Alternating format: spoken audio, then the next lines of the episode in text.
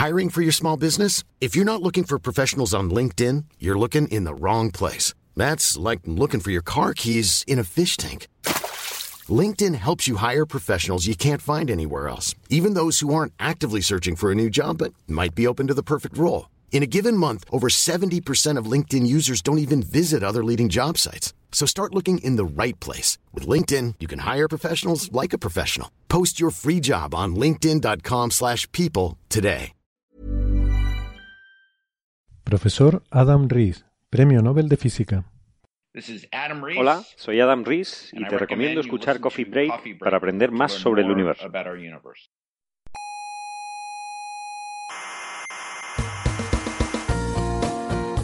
Aquí comienza Coffee Break, la tertulia semanal de la actualidad científica. ¿Sabe usted una cosa? Dígame. Yo cuando pienso en grandes distancias me mareo. ¿Ah, sí? ¿Se, se marea? Sí, me entra vértigo ante la estupefacción. Ya verá, diga una distancia grande. ¿Un- ¿Una distancia grande? Sí, una distancia grande, dígala. Eh, yo qué sé, 20.000 años luz. Ay, Sí, se, se ha caído, sí. Coffee Break, el único programa científico que apoya el estupor.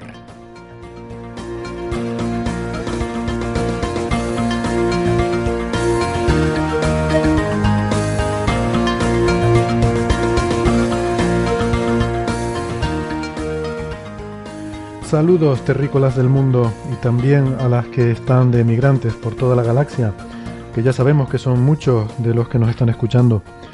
Aquí en el Instituto de Astrofísica de Canarias les abrimos las puertas de la sala Omega para que nos acompañen, como siempre, en esta tertulia semanal sobre la actualidad de la ciencia. Hoy tenemos muchos temas, muchas cosas que queremos compartir con ustedes.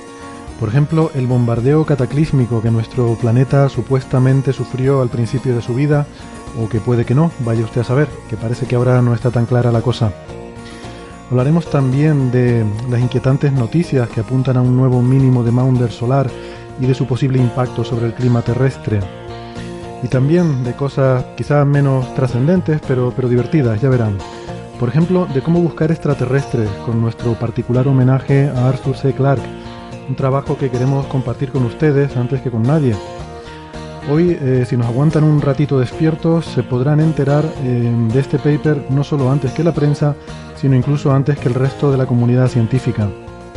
Es eh, un, un detallito simbólico, una muestra de agradecimiento que hemos querido tener para todos ustedes por estar ahí siempre, cada semana, compartiendo este ratito con nosotras.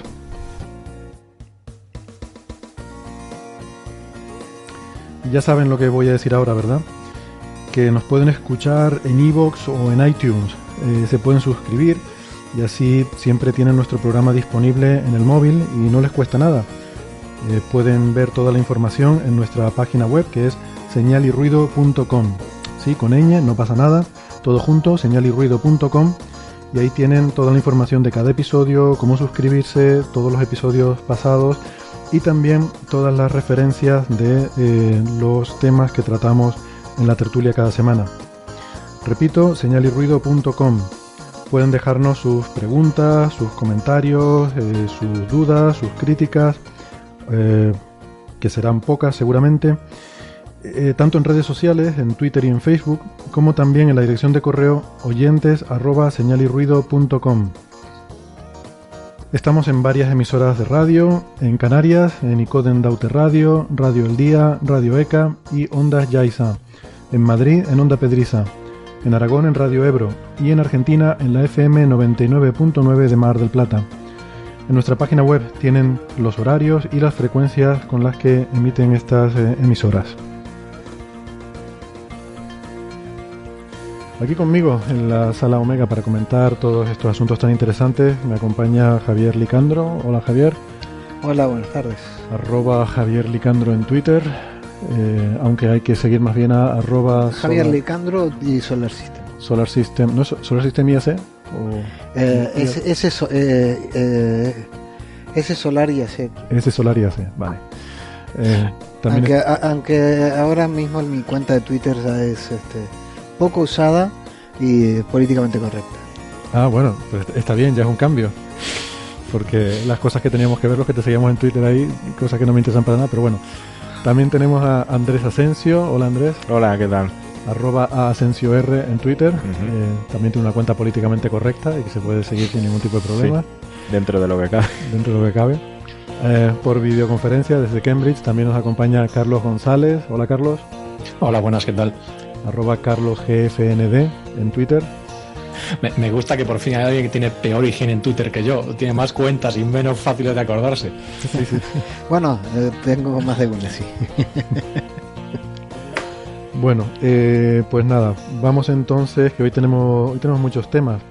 Eh, me gustaría empezar con el que bueno el domingo pasado fue 11 de febrero que es una fecha muy señalada porque es el día de la mujer y la niña en ciencias en general en lo que se llama STEM en el mundo anglosajón ciencia, tecnología, ingeniería y matemáticas, en todo este ámbito, donde ya hemos comentado muchas veces el, el tema ¿no? de la, estadística dispar entre, entre hombres y mujeres y sobre todo eh, cómo va cambiando eh, según eh, se va progresando en la, en la escala. ¿no?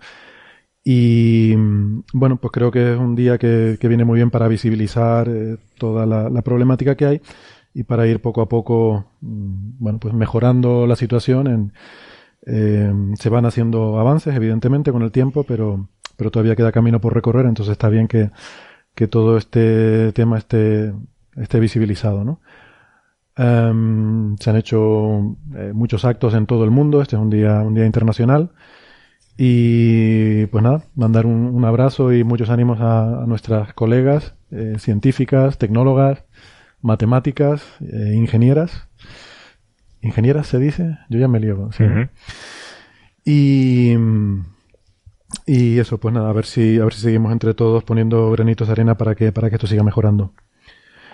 Eh, quería comentar también que, bueno, estoy muy contento de que hoy tengamos aquí a Javier Licandro y espero que podamos seguir contando con él asiduamente. Eh, aunque, aunque, eh, bueno, ahora tienes un cargo de mayor responsabilidad. Javier es ahora el coordinador de investigación del Instituto de Astrofísica de Canarias y yo espero que sigas encontrando tiempo para seguir viniendo aquí, eh, aunque solo sea para descansar de tus reuniones eh, interminables y... Para matar el vicio también. Sí, ¿no? Hablar un poco de, cosas importantes de verdad. hoy es tu primer día, ¿no? Bueno, en realidad técnico, técnico, digamos, en formal. oficialmente formal, ¿no? La burocracia es muy lenta en este vale, Este, sí. Bueno. Pero como si lo fuera. Enhorabuena. Eh, se suele decir enhorabuena en estos casos. Gracias. Aunque no sé si Dentro es de un tiempo te diré si es enhorabuena o... Bueno. ¿Para qué me metí? Esto, de la burocracia siempre yo tengo esta especie de chascarrillo, ¿no? De que, claramente esto demuestra la existencia de Dios, ¿no? Porque alguien tuvo que empujar esto al principio porque con la cantidad de obstáculos que le ponemos a todo... Eh, eh, y aún así sigue caminando, es que alguien muy poderoso le dio un empujón inicial, ¿no? Lo raro es que funcione todo también. Bueno. Eso explica por qué mi cuenta de Twitter es creacionista para... Sí, sí, sí, sí, creacionista, sí. Pero, pero era, era muy fuerte, el, el creador era muy fuerte para empujarlo. Si alguien se preguntó por qué ahora mi cuenta de Twitter es políticamente correcta, esa es la respuesta. Esa es la respuesta. Bueno, yo me lo estaba preguntando. Es censura esto, ¿eh? Bueno, eh, ya hemos visto algún este Venga. algún caso de, que después viene de gente que, ha tenido problemas por culpa del Twitter. ¿Sí? ¿En serio? Qué raro. No sé, no, no me suena ningún caso. Bueno, vamos con la ciencia. Uh, por ejemplo, un par de cosas para comentar así brevemente. Sí, de ciencia. Sí. ¿No era esta la reunión a la que venía? No. Bueno, te equivocaste de sala. la sala Omega era el coffee break. A ver, que mm, cosas de ciencia, cosas chulas. Por ejemplo, eh, estos días ha tenido mucha repercusión la foto, bueno, más, que una modelo en Instagram, la foto del átomo, que mm, es una foto que ganó un premio nacional eh, ahí en el Reino Unido, Carlos, del Engineering and Physics Science Research Council de, del Reino Unido. Por lo visto tiene un premio nacional de fotografía, no sé por qué, eh, Physics and Engineer Sciences Research Council tiene un premio de fotografía, pero bueno, está bien. creo, que no solo fotografía, sino que son también, eh, o sea, son, es material gráfico, digamos. Creo que también hay premios de, pues, a, la, simulación más bonita y cosas así, o sea. Bueno, está bien, está bien tener Pues los tornillos del, dispositivo este están fuera de foco. ¿eh? Sí. Yo no sé si premiarlo tanto. Se supone, se supone que la, forma en la que salió el titular es que mm, sacan una fotografía de un átomo y, se ve en la imagen, pues se ven dos electrodos y en medio hay un puntito brillante y se supone que ese puntito, eh, según dicen los titulares, es un átomo. El asunto no es tan sencillo. O sea, seguramente los que han tenido, mm, no sé, los que cogieron ciencias en el instituto, les habrá dicho algún profesor que no se puede ver un átomo porque tiene un tamaño mucho menor que la longitud de onda de la luz y estas cosas, ¿no?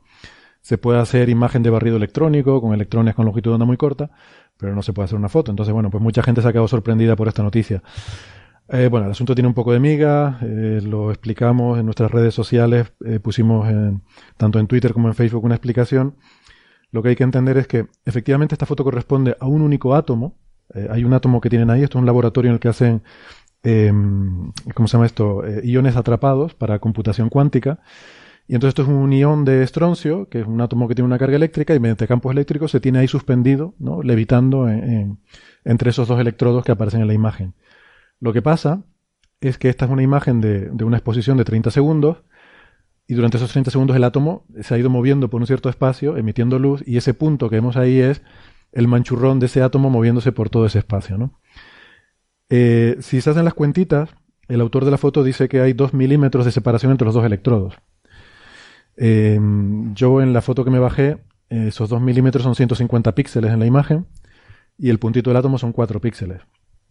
Bueno, pues eh, si se hacen las cuentas básicas, le sale que el, átomo S, o el, perdón, el puntito S es algo así como del orden de 0,0 algo milímetros, lo cual no puede ser un átomo. Un átomo es mucho más pequeño que eso. De hecho, un millón de veces más pequeño. es el tamaño de la trampa electrostática donde está metida, ¿no? Es el tamaño de, sí, del espacio donde está el átomo moviéndose, ¿no? Entonces, bueno. Pues Entiendo que además los electrodos supongo que se usan para darle energía al átomo continuamente para que hay, un láser, para que brillen. Hay un láser que es el que lo usan para superenfriar y para excitar el átomo. Y, y es de donde al desexcitarse emite la luz, que es la que se ve en la, en la foto. Pero vamos, que el punto no es el átomo, el punto es un millón de veces más grande que el átomo. Esa es la, la conclusión. Pero sí que es cierto que es la emisión de un átomo. O sea que de alguna forma sí se puede decir que es un átomo, pero no quiere decir que ese punto sea el átomo, ¿vale? Entonces queríamos aclarar eso. Insisto, está, está explicado ahí en, redes sociales, lo tenemos. El estroncio me trae buenos recuerdos de mi tesis. Sí, ¿tú trabajaste con el estroncio? Sí, sí. Eh, bueno, con líneas de estroncio en el, en el Sol. Eso tiene... La polarización en el estroncio, sí. sí es una de estas especies que nadie... ¿no? ¿no? es una de estas especies que nadie se esperaría que fuera eh, importante, pero en la en el espectro polarizado del Sol es una de las líneas más fuertes de todas. Además que hay estroncio, hay mogollón de líneas de estroncio en todas partes. Porque las estrellas tardías también tienen estroncio. Son de esas cosas como el titanio y cosas así que en la Tierra son relativamente poco abundantes, pero después empiezas a mirar espectros y hay mogollón de línea titanio y cosas así. Ah, acabo, de recordar que, claro, eh, perdón, o sea, quiero hacer aquí la, mención de que Andrés tiene un Science, un, artículo un Nature, perdón, un Nature, con, efectivamente, con la polarización, viendo polarización en esa línea del, del estroncio. Sí, de hecho es curioso porque eh, la, polarización, esto es completamente lateral, ¿no? Pero eh, la polarización... En... Pero no sacaste una foto del átomo. No, no. Ah, ¿ves? Eh, no tendrías un Nature, pero tendrías un premio de fotografía del eh, Engineering and Physics Science Research Council. Yo casi que, lo prefiero, tener el premio de fotografía. ¿eh? Hombre. pero sí, relacionado con lo que dice Carlos, ¿no? O sea, hay en el espectro polarizado del Sol em, se ven líneas rarísimas, ¿no? De tierras raras y cosas así que tienen señales brutalmente enormes, ¿no? Y que nadie entiende muy bien. Sí, sí, porque esa no es polarización por campo magnético, es lo que solemos ver. Eso es polarización por, otro proceso. sí, por, procesos de, de, dispersión. Y sí, sí, es verdad, ves líneas ahí un poco curiosas, ¿no? Hmm. Em, y luego otro tema que quería comentar, que bueno, ha sido una de las noticias de la semana, el lanzamiento del el, descapotable espacial, como, como se ha publicado en algunos medios, bueno, ya creo que hemos matizado eso bastante la semana pasada, pero eh, salió un articulillo interesante en, en, el archive, el servidor de preprints que han enviado al Monthly Notices y que, que Andrés nos hizo llegar y bueno, está muy bien. El artículo responde a la pregunta ¿cuánto tiempo va a estar ese coche dando vueltas por el sistema solar? ¿no? Sí. sí, efectivamente. O sea, eh, eh, eh, esto a mí me resultó bastante curioso, ¿no? Sobre todo, por una de las razones es la, capacidad que tiene la gente en, no sé, cuándo lanzaron el SpaceX, fue hace una semana o una semana y poco, ¿no? O algo así. y tener ya escrito un artículo en el que hay cálculos relativamente complejos, ¿no? Yo me pregunto si no Estos son las típicas simulaciones de dinámica Sí, Tampoco es tan complejo. Bueno, a lo mejor no es tan complejo, a mí me pareció... la, complejidad es tener los programas escritos. sí, sí, bueno, supongo que Esta gente estudia la estabilidad de las órbitas de los NEAs, de los asteroides y demás. Le ponen en los elementos orbitales y, con sus eh, incertidumbres y raca al rato tienen el resultado de la estabilidad, de cómo varían los elementos orbitales con el tiempo y cuántos años eh, por cuánto tiempo este, se espera que el bicho sea esté en una órbita relativamente estable hasta que se encuentre con un planeta, choque con él o lo largue lejos, ¿no? Es un ejemplo claro esto eh, relacionado con la famosa aquella película de, de eh, Jurassic Park, ¿no? Que lo hablábamos el otro día, del efecto mariposa y toda esta historia, ¿no? Porque estas ecuaciones de la dinámica eh, de N-cuerpos. Dinámica de N-cuerpos son ecuaciones em, eh, caóticas. por, aclararlo, dinámica de N-cuerpos nos referimos a que, eh, o sea, en física lo, fácil, el problema, entre comillas, hoy en día fácil es el de dos cuerpos, donde puedes resolverlo analíticamente, el que hmm. eh, los problemas clásicos de Newton, de Kepler, ¿no? Que tienes un cuerpo central y otro que orbita en torno a él, ¿no? Hay, bueno, hay órbitas estables, soluciones analíticas, etcétera. Cuando ya metes un tercer cuerpo y de ahí en adelante, ya la cosa no tiene una solución analítica porque se perturban todos unos a otros. Y hay que recurrir a simulaciones numéricas como esta. Sí, efectivamente. y eso se llama problema de N estas simulaciones sean eh, eh, de N cuerpos, pero incluyendo a los planetas relevantes. Sí, de hecho, por ejemplo, el sistema Tierra-Luna lo ponen con su centro de masa, no, no tienen en cuenta la, estructura fina de la Luna. Y probablemente no tengan en cuenta ya ni, ni, siquiera a Neptuno, Urano. Pero es un ejemplo muy claro en el que se ve, se ve claramente cómo eh, la solución de las ecuaciones eh, con eh, ínfimas perturbaciones iniciales de, porque claro, uno no, no, se sabe exactamente con qué velocidad se lanzó el, el descapotable, exactamente en qué orientación y tal. Hicieron muchas soluciones con diversas posibles valores iniciales, ¿no? Y se ve claramente cómo las ecuaciones a partir de una serie de años empiezan a diverger de forma completamente caótica, ¿no? Entonces al final terminan dando pues eh, probabilidades, ¿no? De, por ejemplo, de reencuentros con la Tierra eh, en el futuro lejano, ¿no? Y, comentan aquí que la, estiman una probabilidad de colisión con la Tierra y con Venus, con la Tierra dentro de un, en los siguientes en el siguiente millón de años la estiman del orden del 6%. O sea que con una probabilidad del 6% dentro de un millón de años habrá un choque con un con, un, con un descapotable. Tendría su gracia dentro de, dentro de un millón de años, cuando ya, yo qué sé, las cucarachas dominan la Tierra, les cae el coche a la pobre cucaracha. No, e, este, yo es, un neo ahora mismo. El coche yo, es creo que este, este artículo es un, un buen ejemplo de cuán cachondos pueden llegar a ser algunos dinamicistas. Sí, yo creo que sí. Es un artículo muy este, cachondo. Pero básicamente es un ejemplo, si lo leyeron, es un ejemplo de lo que se suele hacer exactamente. Algunos de ellos los conozco, sí. Mm. Eh, este, eh, es lo que suelen hacer cuando descubren un, un, neo. ¿Ah? Quieren ver si, si va a tener algún encuentro cercano con algún planeta o con la Tierra o cuánto cuánto va a ser la vida dinámica. Y básicamente lo que se hace es poner las ecuaciones básicas de los n cuerpos, además le agregan el efecto Yarkovsky, que es un, un efecto térmico. Como saben cómo está girando el, el bicho, lo pueden hacer mejor. Mm. Eso que se este, calienta por un lado. Se, calienta por, un lado, eh, se calienta. El objeto se calienta. Y cuando rota y reemite ese calor, lo hace en otra dirección. Eso eso introduce, un, pequeño torque que depende de cómo sea la rotación, hace que la órbita sea grande o sea chique con el tiempo. Eso vale para objetos relativamente pequeños. Un bicho grande no le afecta para nada, pero alguna cosa de, unos pocos kilómetros o algunos, si es de unos metros lo afecta bastante. Mm. Eso, está súper bien estudiado y bien visto. Y lo que hacen básicamente es tienen la, la, órbita determinada ahora del, del, bicho, en qué órbita se quedó, y, y, hacen lo típico, sueltan una serie de clones de esa órbita, o sea, tú tienes los elementos orbitales y, un cierto, y unos ciertos errores, y te generas un bicho con los elementos, con unos elementos orbitales, este, te generas mil bichos, por ejemplo, con elementos orbitales que estén dentro de esos errores. Y ves qué pasa, los dejas evolucionar, cada, eh, vas calculando con cierto paso de tiempo, eh, que, cómo se modificaron los elementos orbitales y los vas dibujando. Mm. Básicamente es, es, eso.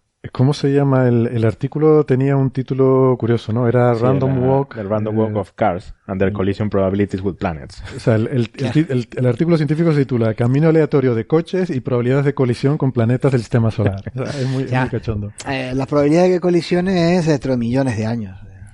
Sí, creo que ellos ponían que la vida media esperable es de decenas de millones de años. Unas pocas decenas de millones de años. decenas de millones. Total, que, total que cuando, cuando choque otra vez tendrán que pasar la ITV. Bueno, eh, hombre, yo paso la ITV ahora mismo, mi, mi coche que pasa la ITV cada seis meses. Y no, choco cada seis meses. Yo creo que la Guardia Civil. Yo creo que habría que mandarle a alguno de la ITV ahí a revisarlo. La Guardia Civil se compra antes una nave espacial para perseguirlo porque esto no puede esperar un millón de años en volver a pasar la ITV. El multazo que le pueden pegar a Elon Musk. Como lo paren por ahí. Pero eso es una, cosa, es una cosa que nos preguntábamos el otro día, ¿no? Eh, ¿Hace falta permiso para poner una cosa como esta? ¿Alguien, hay una, no sé, Federación de Planeta o algo así, que, que te dé permiso para poner un cacharro eh, ahí dando vueltas? o eso, Hay, tratados del espacio, ¿no? Hay protocolos que te prohíben eh, ciertos usos y te prohíben ciertas cosas. Y, y luego hay, bueno, no sé, por ejemplo, en, eh, en órbita baja, que, la cosa ya hay una densidad muy grande de objetos, o en la órbita geoestacionaria hay eh, slots eh, ubicados, ¿no? Pero, claro, no sé quién te dice, a ver, si tú tienes tu empresa de lanzamiento y te da la gana de hacer una cosa, no entiendo, no, no creo que haya nadie que te lo pueda impedir. Bueno, sí, sí, sí, si estás lanzando con bandera, sí. Esto es una cosa que se hace un lanzamiento con, con la NASA, Estados sí, Unidos. Con la NASA, ya Estados Unidos está, tiene firmado determinados acuerdos internacionales con los Sí, sí, por eso te digo. Que tiene los países tienen sus tratados internacionales, pero que los cumple porque lo ha firmado. Sí, pero esto tiene el extra de que esto es publicidad en el fondo. Tú estás lanzando un, es como lanzar un cartel de Coca-Cola. Pero en realidad no fue publicidad. Bueno, a ver, eh, todo el mundo está hablando del Tesla Roadster, o sea que. Mm. Mm, yo creo que no fue publicidad, que es algo peor todavía. Ah, peor. Vale, vale, me quedé corto. Starman no es un muñeco. No lo sabían, no lo leyeron. Ah, sí, sí, por supuesto. Es el cadáver de una persona que asesinó a Elon Musk para, para librarse. Teoría Ah, vale, vale. Ah, pero usted no ha leído nada de eso. No, yo no. Yo Uy, con lo friki que no, sois. No, yo me muevo en y no han leído nada de me eso. Me muevo en círculos mucho más superficiales que esto. No, no Pero bueno, por lo, menos, por lo menos esa teoría de la conspiración es un paso, un paso hacia adelante respecto a la Tierra es plana y todo, todas las imágenes espaciales están generadas por ordenador. Ya hemos pasado a, por lo menos, o sea, se, se mandan cosas al espacio cadáveres, pero se mandan cosas. Bien. Pero hay, otra cosa interesante de, que yo creo que es, relevante además porque hablamos a menudo de, simulaciones y cosas así, que, que, al fin y al cabo, aunque, digamos, los objetos que se simulan son muy parecidos cuando, cuando se hacen, por ejemplo, hace, hace un par de programas se hablaba de, materia oscura y cosas así, ¿no? Aunque, aunque los objetos son muy diferentes, eh, los problemas son parecidos. Y lo que comentaba antes Javier, de que tú evalúas la simulación con un cierto paso en tiempo. Entonces, todas estas simulaciones eh, gravitatorias, digamos, tienen un problema muy grande. Y es que la, no sé, no sé si los oyentes se acuerdan, la, ley de la gravedad depende de la inversa de la distancia. Entonces, cuando, dos objetos están muy cerca, la gravedad es muy grande y cuando, y cuando tú te vas alejando, la gravedad se hace más corta, más débil. Entonces, cuando tú, cuando tú estás echando la, tu simulación está echando las cuentas, entonces, imagina, tu, simulación echa las cuentas cada segundo, por ejemplo. Entonces, tú calculas las, todas las posiciones en el segundo 1, tienes calculas todas las fuerzas relativas y eso te predice unas posiciones en el segundo 2. Y, eso te produce, y, después coges lo que te ha dado en el segundo 2, repites el cálculo y te vas al segundo 3. Pero, eh, eh, si sigues haciendo esto, llegará un momento en que tengas dos objetos que están tan cerca que entre el segundo 1 y el segundo 2 pasa algo extremo que tu simulación no es capaz de, de, predecir bien, porque eh, los objetos están demasiado cerca, cosas así. Entonces, por ejemplo, puede pasar que tú tengas un objeto muy pequeño que se va acercando a la Tierra y se salga de la órbita, porque, o sea, la aceleración que coge es demasiado alta para que tu simulación la pueda calcular bien, cosas así. Entonces, esto es relativamente complicado, esto es muy complicado, porque además esto es algo intrínseco a los ordenadores. Los ordenadores son digitales y, o sea, y, y, digamos, tú echas las cuentas, no, no está echando cuentas continuamente, tú echas cuentas en, intervalos, ¿no? Tú no, o sea, no es un sistema real, no es un sistema analógico que todo sea, o sea, tengas un continuo. Tú vas echando cuentas eh, discretas cada X tiempo. Entonces, solucionar este problema es muy, muy, muy difícil y gran parte del desafío de, estas grandes simulaciones cosmológicas o de las simulaciones de, de cuerpos y cosas así es saber, o sea, tener un código que sea capaz de resolver ese problema cuando tienes cosas que están demasiado cerca unas de otras, por ejemplo. En, el caso de las simulaciones del, sistema solar lo tienen relativamente bien resuelto, ¿no? El paso de tiempo que utilizan eh, cambia con, eh, con, la distancia al, al, al, un objeto grande, a uno de los perturbadores. Cuando hay un encuentro cercano, pasas de integrar cada n días a integrar cada en espacio de tiempo muy cortos. Hmm. ahí está una de las gracias del, de, de, de, la habilidad del programa del, que, de, quien haya programado ese cálculo, ¿no? Hmm. Sí, porque de hecho una de las cosas que aquí es crítico, ¿no? Es es que, que, los métodos numéricos, o sea, cuando uno resuelve las cosas en, en ordenador, no, no pierdas energía numéricamente. Porque entonces, por ejemplo, pondrías un cuerpo a orbitar alrededor de otro y empieza, empezaría a caer hacia, hacia el cuerpo eh, porque pierde energía numérica, ¿no? O sea, estás mm. perdiendo precisión y, el sistema pierde energía. Entonces, estos métodos para integración de N cuerpos y tal, para ver cómo se mueven las cosas en el sistema solar y tal, tienen que asegurarse de que la energía no se pierde, ¿no? Entonces, mm. pues hay un montón de trucos que se usan para asegurarse de eso, ¿no? Sí, es que eh, quizás esto le, puede ser, le puede resultar un poco chocante a lo mejor al oyente que no esté familiarizado con, con estas mm. simulaciones, pero la cuestión es que eh, los pequeños errores se van propagando, ¿no? O sea, la cuestión es que, como decía Carlos, tú vas haciendo un paso. Y ese paso eh, tiene que ser pequeñito para que, para que, bueno, lo que se dice que para que reproduzcas bien la, porque la naturaleza va haciendo ese cálculo cada infinitésimo de segundo. O sea, de hecho, escalas de Planck es lo que se supone que hace ese cálculo de la naturaleza, ¿no? Da igual, me estoy liando más de lo que quería. estoy volviendo más de lo que lleva muchos problemas. Eso nos lleva a muchos otros problemas. Eh, rebobino. La cuestión es que tú vas haciendo ese cálculo cada vez y entonces pequeños errores que tú cometas entre el segundo 1 y el segundo 2, eh, cometes ese pequeño error, con lo cual en el segundo 2 está en una posición un poquito diferente de la que deberías estar. Luego del segundo 2 al segundo 3, eh, vuelves a cometer otro pequeño error que se te va acumulando al que habías cometido antes. Y como eso lo vas haciendo muchas veces para irte millones de años hacia el futuro, ese error se va propagando, ¿no? Eh, esto lo que hace es que tengas problemas como el que decía Andrés, que las cosas muestren comportamientos que no son físicos, como por ejemplo algo que debería estar en una órbita estable, pues vaya, vaya perdiendo energía. Entonces tienes que poner correcciones en tus simulaciones para asegurarte de que no pasen esas cosas. O sea, para corregir estos errores de redondeo, que no se, no se acumulen y no se vayan propagando con el tiempo y, se acumulen hasta dar lugar a una inestabilidad. El ejemplo en este caso es claro. Tú tienes un asteroide que pasa muy cerca de la Tierra ese encuentro cercano de repente dura dos días. Si tú tienes una integración que el paso de tiempo es 10 días, lo que puede ser, lo que te puede pasar es que eh, has seguido con la órbita y eh, vamos que no no, no hubo que encuentro cercano en tu simulación. Claro, no se Entonces que salió por cualquier otro lado. Sí, pero son dos problemas. ¿eh? Y sobre lo que, decías tú, sobre lo que decías tú, esa es la razón por la cual todos estos cálculos, ningún cálculo de estos te va a decir qué es lo que va a pasar sino te va a dar probabilidades. ¿eh? Y por eso largan un montón de clones, porque no solo es que tú vas acumulando errores, es que ya partes con un error. También. Tus, tus elementos orbitales la órbita del, objeto está dada con, un con una cierta incertidumbre. Mm. Entonces tú sueltas mil clones y ya ves este, dentro de 25 millones de años dónde acaban eh, esos mil clones y dice, bueno, la probabilidad de que mm, se choque con Júpiter será de tanto o de que se choque mm. con... No sé, Fíjate que son tres problemas diferentes. O sea, lo que hemos mencionado aquí son tres, problemas, distintos. con el extra de que, de que efectivamente estas, estas ecuaciones, o sea, el la dinámica de estos sistemas es no lineal, con lo cual, efectivamente, aunque partan extremadamente cerca, pero no exactamente en el mismo sitio, pueden la, acabar, la evolución los hará acabar en sitios diferentes. Es una dinámica completamente caótica. Efecto mariposa. El efecto mariposa. Eh, eh, la dinámica del sistema solar es caótica. O sea que... Hay un montón de detalles, sí. O sea, el, estas simulaciones son complicadas. El cómo, resolver, el cómo resolver dinámica o cualquier otra cosa eh, en física, ¿no? En un ordenador, o sea, hacerlo eh, eh, de forma digital, es un arte, ¿no? Y, hay, bueno, hay un montón de gente que se dedica a cálculos numéricos, por ejemplo, de cómo resolver sistemas de ecuaciones en los que, por ejemplo, como, como estos que son sistemas, lo que se llaman hamiltonianos, ¿no? Que conservan la energía, ¿no?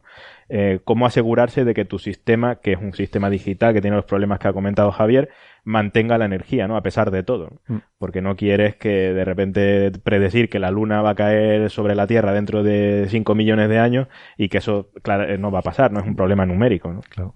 Sí. Que, además, o sea, eh, Porque uno podría pensar, bueno, pues si este es el problema, hago mis simulaciones, calculo cada segundo, pero bueno, o sea, tú también quieres que además que tus simulaciones, o sea, tú quieres acabar tu tesis en cuatro años, no puedes esperar que tu simulación tarde 15 años, ¿no? Sí, sí, sí.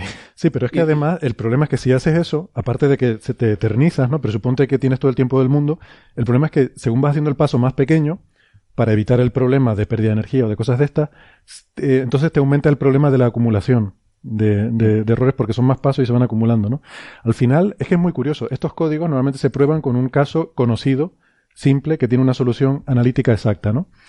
Y, y, es impresionante cuando intenta, yo no sé si alguno de ustedes ha intentado hacerlo alguna vez, pero yo sí me he puesto a, a, intentar hacer un código y cuando lo intentas probar con un caso sencillo que tiene solución analítica eh, y le pones la, le pones unas condiciones iniciales que las conoces exactamente, o sea, ni siquiera olvidándonos del tercer problema que ponía Javier de que no sabes exactamente con total precisión la, velocidad del coche. Pero aunque lo supieras, pones las condiciones exactas ahí, vas viendo cómo aquello se va separando poco a poco de la, de la solución analítica hasta que al final revienta y se va por otro lado, por esa acumulación de pequeños errores que, va, que vas acumulando, ¿no? Mm. Entonces tienes que además implementar algo para mantenerlo físico para evitar que esa acumulación de errores te lleve a un resultado que no es realista, por ejemplo, lo que dice Andrés de pérdida de energía, que suele ser una condición que se suele imponer, pues que la energía no desaparezca, eh, no sé, condiciones en la, en la frontera de la simulación. Bueno, nos estamos metiendo a lo mejor en cosas muy técnicas, pero es simplemente para explicar que, es complicado hacer estas cosas. Que además hay, eh, depende de cuáles son tus objetivos, puedes sacrificar ciertas cosas. ¿no? Entonces, por ejemplo, esta gente que requiere una, una simulación física, pues sacrifica cierto tipo de cosas, ¿no? Probablemente sacrifiquen el tiempo de computación, probablemente eh, echar estas cuentas sea bastante oneroso, oneroso en tiempo, ¿no? Otra gente, por ejemplo, la gente que hace videojuegos o que hace eh, efectos especiales, pueden sacrificar la conservación de la energía a cambio de hacer los cálculos muy, muy rápido, porque, o sea, esto pasa sobre todo, pues, con, cuando tienen que eh, simular en las películas y en los videojuegos fluidos, ¿no? los fluidos en un videojuego siempre nunca terminan de, ser completamente realistas porque no puedes imponer eh, condiciones de conservación muy estrictas. A cambio de, aún así, por ejemplo, eh, eh, hacer los de una película lleva, o sea, por cada fotograma que renderizas, vamos, tardan, creo que del orden de días y cosas así en, en generar, porque es un cálculo muy, muy costoso, ¿no? Aún así, aún sacrificando este tipo de cosas, digamos, sacrificando un poco la física realista, ¿no? Sí, al final el, la limitación en todo esto es el tiempo real que uno tiene disponible para hacerlo y la potencia de cálculo que tiene y ajusta los parámetros para, como dice Carlos, no llegar al compromiso óptimo de lo que tú quieres obtener eh, que entre dentro de eso. siempre se dice, hay, hay, tres escalas temporales, ¿no? En el, eh, eh, o sea, el, el, investigador que hace, que trabaja con simulaciones numéricas, hay tres escalas relevantes. Una es la de le doy al botón de enter y me sale el resultado. Otra es la de le doy al botón de enter, me voy a comer y a la vuelta veo el resultado y la de le doy el botón de enter, me voy a mi casa y al día siguiente cuando vuelva por la mañana veo el resultado. El día siguiente. Y luego está son de meses. Y luego claro, y luego está la de cuando meses. Claro, cuando ya es un grupo con un código ya consolidado y que funciona y que lo puedes dejar corriendo meses sabiendo que te va a producir un resultado útil, pues ya. O no. Sabiendo que te va a resultar. Bueno, útil en el sentido que seguramente harás un paper con eso. Como en este caso, ¿no? Esto era una Ahora, que, que, el habitante del futuro, dentro de un millón de años, que sepa que tiene un 6% de probabilidad de que le caiga un Tesla en la cabeza. Sí, sí. Este Según esto, bueno, señores. Este coche ahora es un Neo. Sí. Es un Neo. Está, Claro, están las bases de datos de objetos cercanos a la Tierra. Es un PHA, con un 6% de probabilidad de colisión con la Tierra. ¿Un qué? ¿Un PHA? ¿Qué significa? Un potencial, potential hazard. Por eso, por eso, por eso preguntaba yo antes si esto tiene que haber pedido permiso a alguien. O sea, antes la probabilidad de que cayera un, eh. un descapotable sobre la Tierra era del 0%. Que se Ahora es del 6%. O sea, es un, es un cambio bastante apreciable, ¿no? Con lo cual... no es el descapotable. Es que ese descapotable está encima de un peso enorme. Eh, no es solo el coche. Sí. O sea, hay un peso de, de test y, ahí encima está puesto el descapotable. Aunque yo, tiene una cosa pegada. Eh, de, Sí, porque...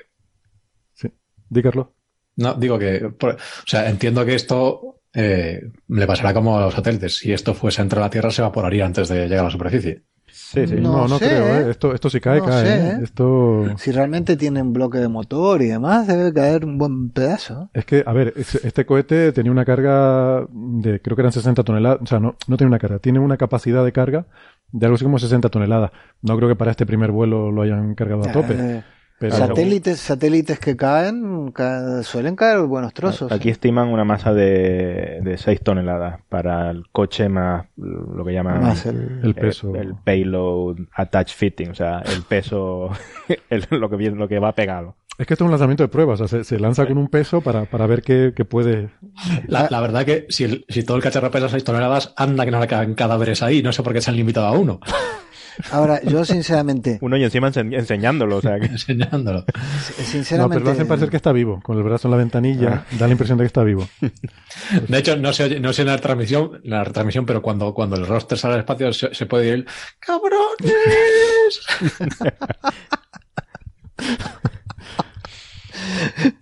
bueno, eh, yo, em, sí. eh, me resulta muy sorprendente que esta gente haya mandado esto al Monthly Notice. Sinceramente creo que no... Vamos, si yo fuera el, el, referee no aceptaría un paper. este tipo de cosas. No, tiene, porque no tiene ningún interés para. Es un neo. No está dentro de, de, los este, objetivos de la publicación. ¿Tú, no has publicado ningún paper menos interesante que este. Yo sí, montones.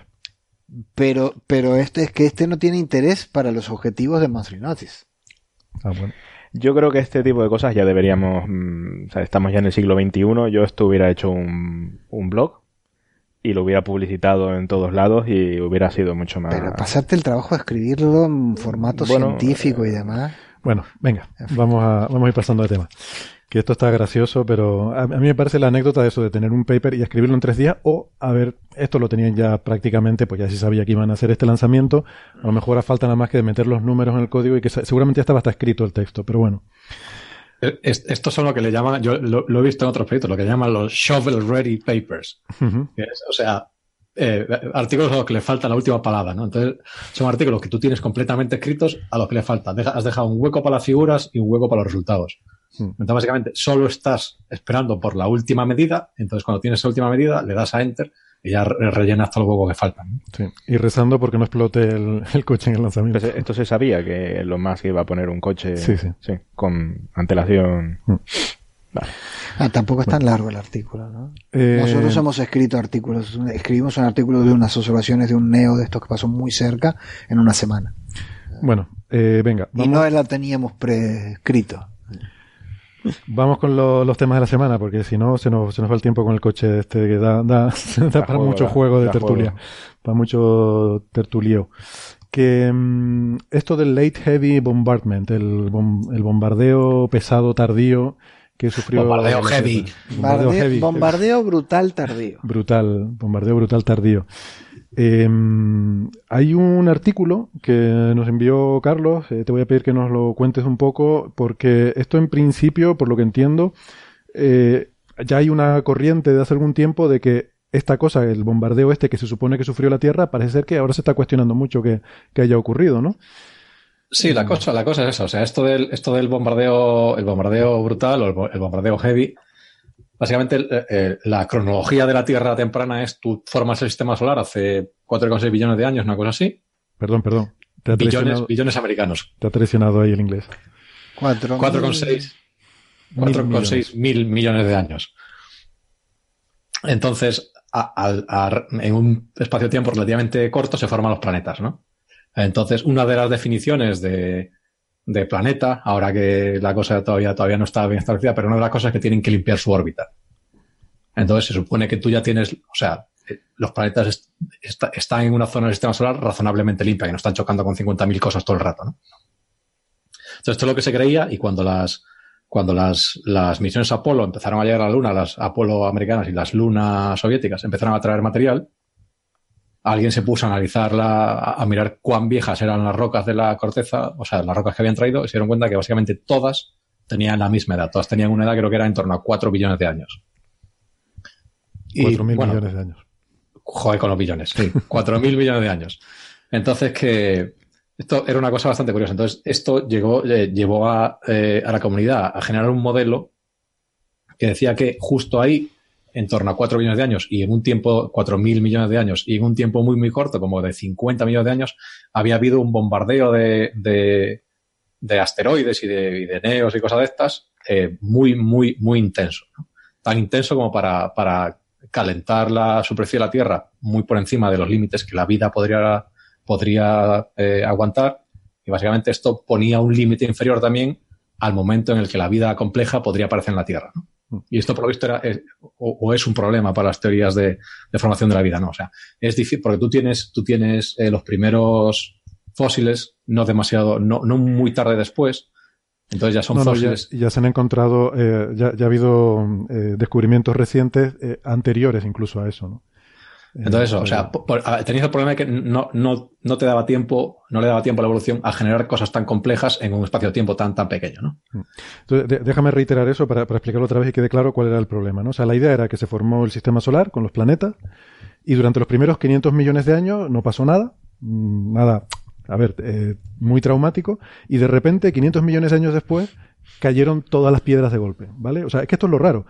Mm, no, no, se trata de que esto ocurriera al principio, sino que 500 eh, millones de años después de formarse la Tierra es cuando caen todas estas piedras.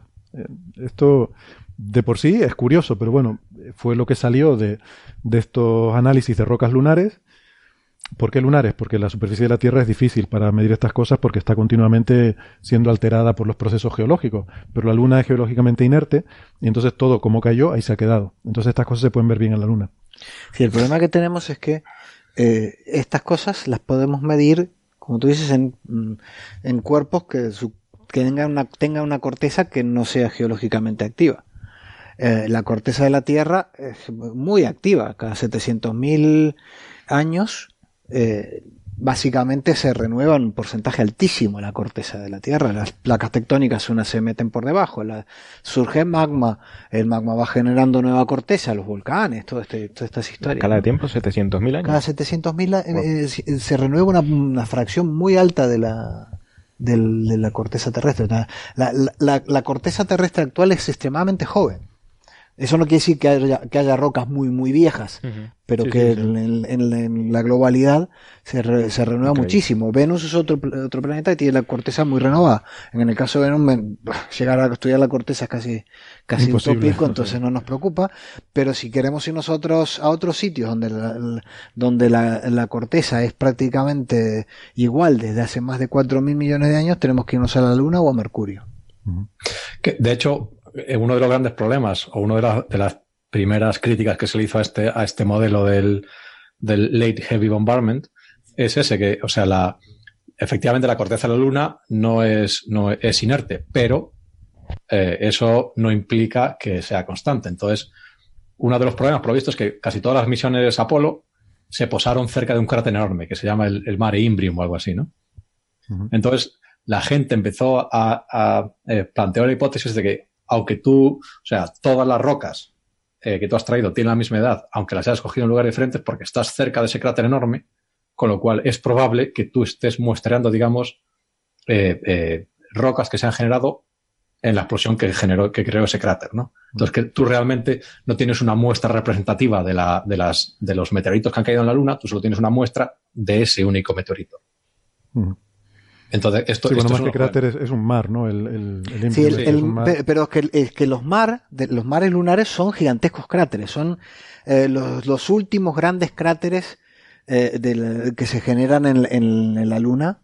¿eh? es una zona que se rellena con material fundido, es, ¿no? Es básicamente un cráter que es, tan grande que mm, penetró lo suficiente como para afinar la corteza, eh, eh, la corteza en el, en, el, valle del cráter de la, de, la Luna a un punto de que logró salir magma del interior lunar en, en, en, aquella época todavía con más magma que ahora, ¿no? Se ha enfriado más.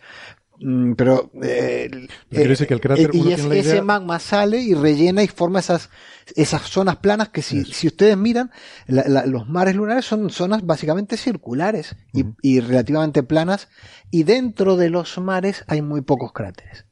Sin embargo uno se va a lo, a lo, que le llaman las zonas altas y está absolutamente saturado de cráteres. Todas las zonas de los alrededores de los mares están saturadísimos de, de, cráteres ¿sí? entonces lo que se ha visto es que, bueno, incluso es, los mares se forman hace unos tres mil y pico millones de años. Luego ya la cantidad de, eh, la cantidad, y, y, como el, el, material que salió y formó esa base plana tiene muchísimo menos cráteres que el resto, eh, uno puede darse una idea de cómo ha ido cambiando temporalmente la, la, cantidad de, impactos que sufrió la Luna. Mm. El problema es que las zonas altas están saturadas de cráteres. Y al estar saturadas no podemos seguir datando eh, una, una, región que en, en, en, una corteza que está, que no, que está eh, inerte. Eh, si uno cuenta y ve la densidad de cráteres, puede tener una idea de la, de la edad. El conteo de cráteres en, en, en, en la Luna, en, Mercurio, o incluso en satélites helados y tal, sirve para tener una idea de la edad de, las, de esa superficie. ¿Sí? Las zonas con muchísimos cráteres son más viejas que las zonas con menos cráteres. Claro, muchos cráteres porque ha habido más tiempo para que le caigan más eh, Claro, simplemente se han llenado. El problema es que está saturada. Entonces tú puedes decir, eh, hasta aquí puedo decir que, que, que hubo mucha actividad, pero lo que, pasó antes. Una vez que está lleno de cráteres. No lo sé porque ya estaba lleno de cráteres. ¿Sí? eh, y, y, y, claro, lo que, lo que ven es, hombre, la, el, el, material que vemos, vemos en, los distintas, en, las, en distintas regiones eh, tiene prácticamente la misma edad pero como, como estaba comentando antes, eh, el, e, estos gigantescos cráteres que dieron eh, lugar a los mares no solo este, eh, afectaron esa zona, sino que largaron un montón de material, hay filamentos de material del, del, del cráter del, del mare Imbrium por todos lados.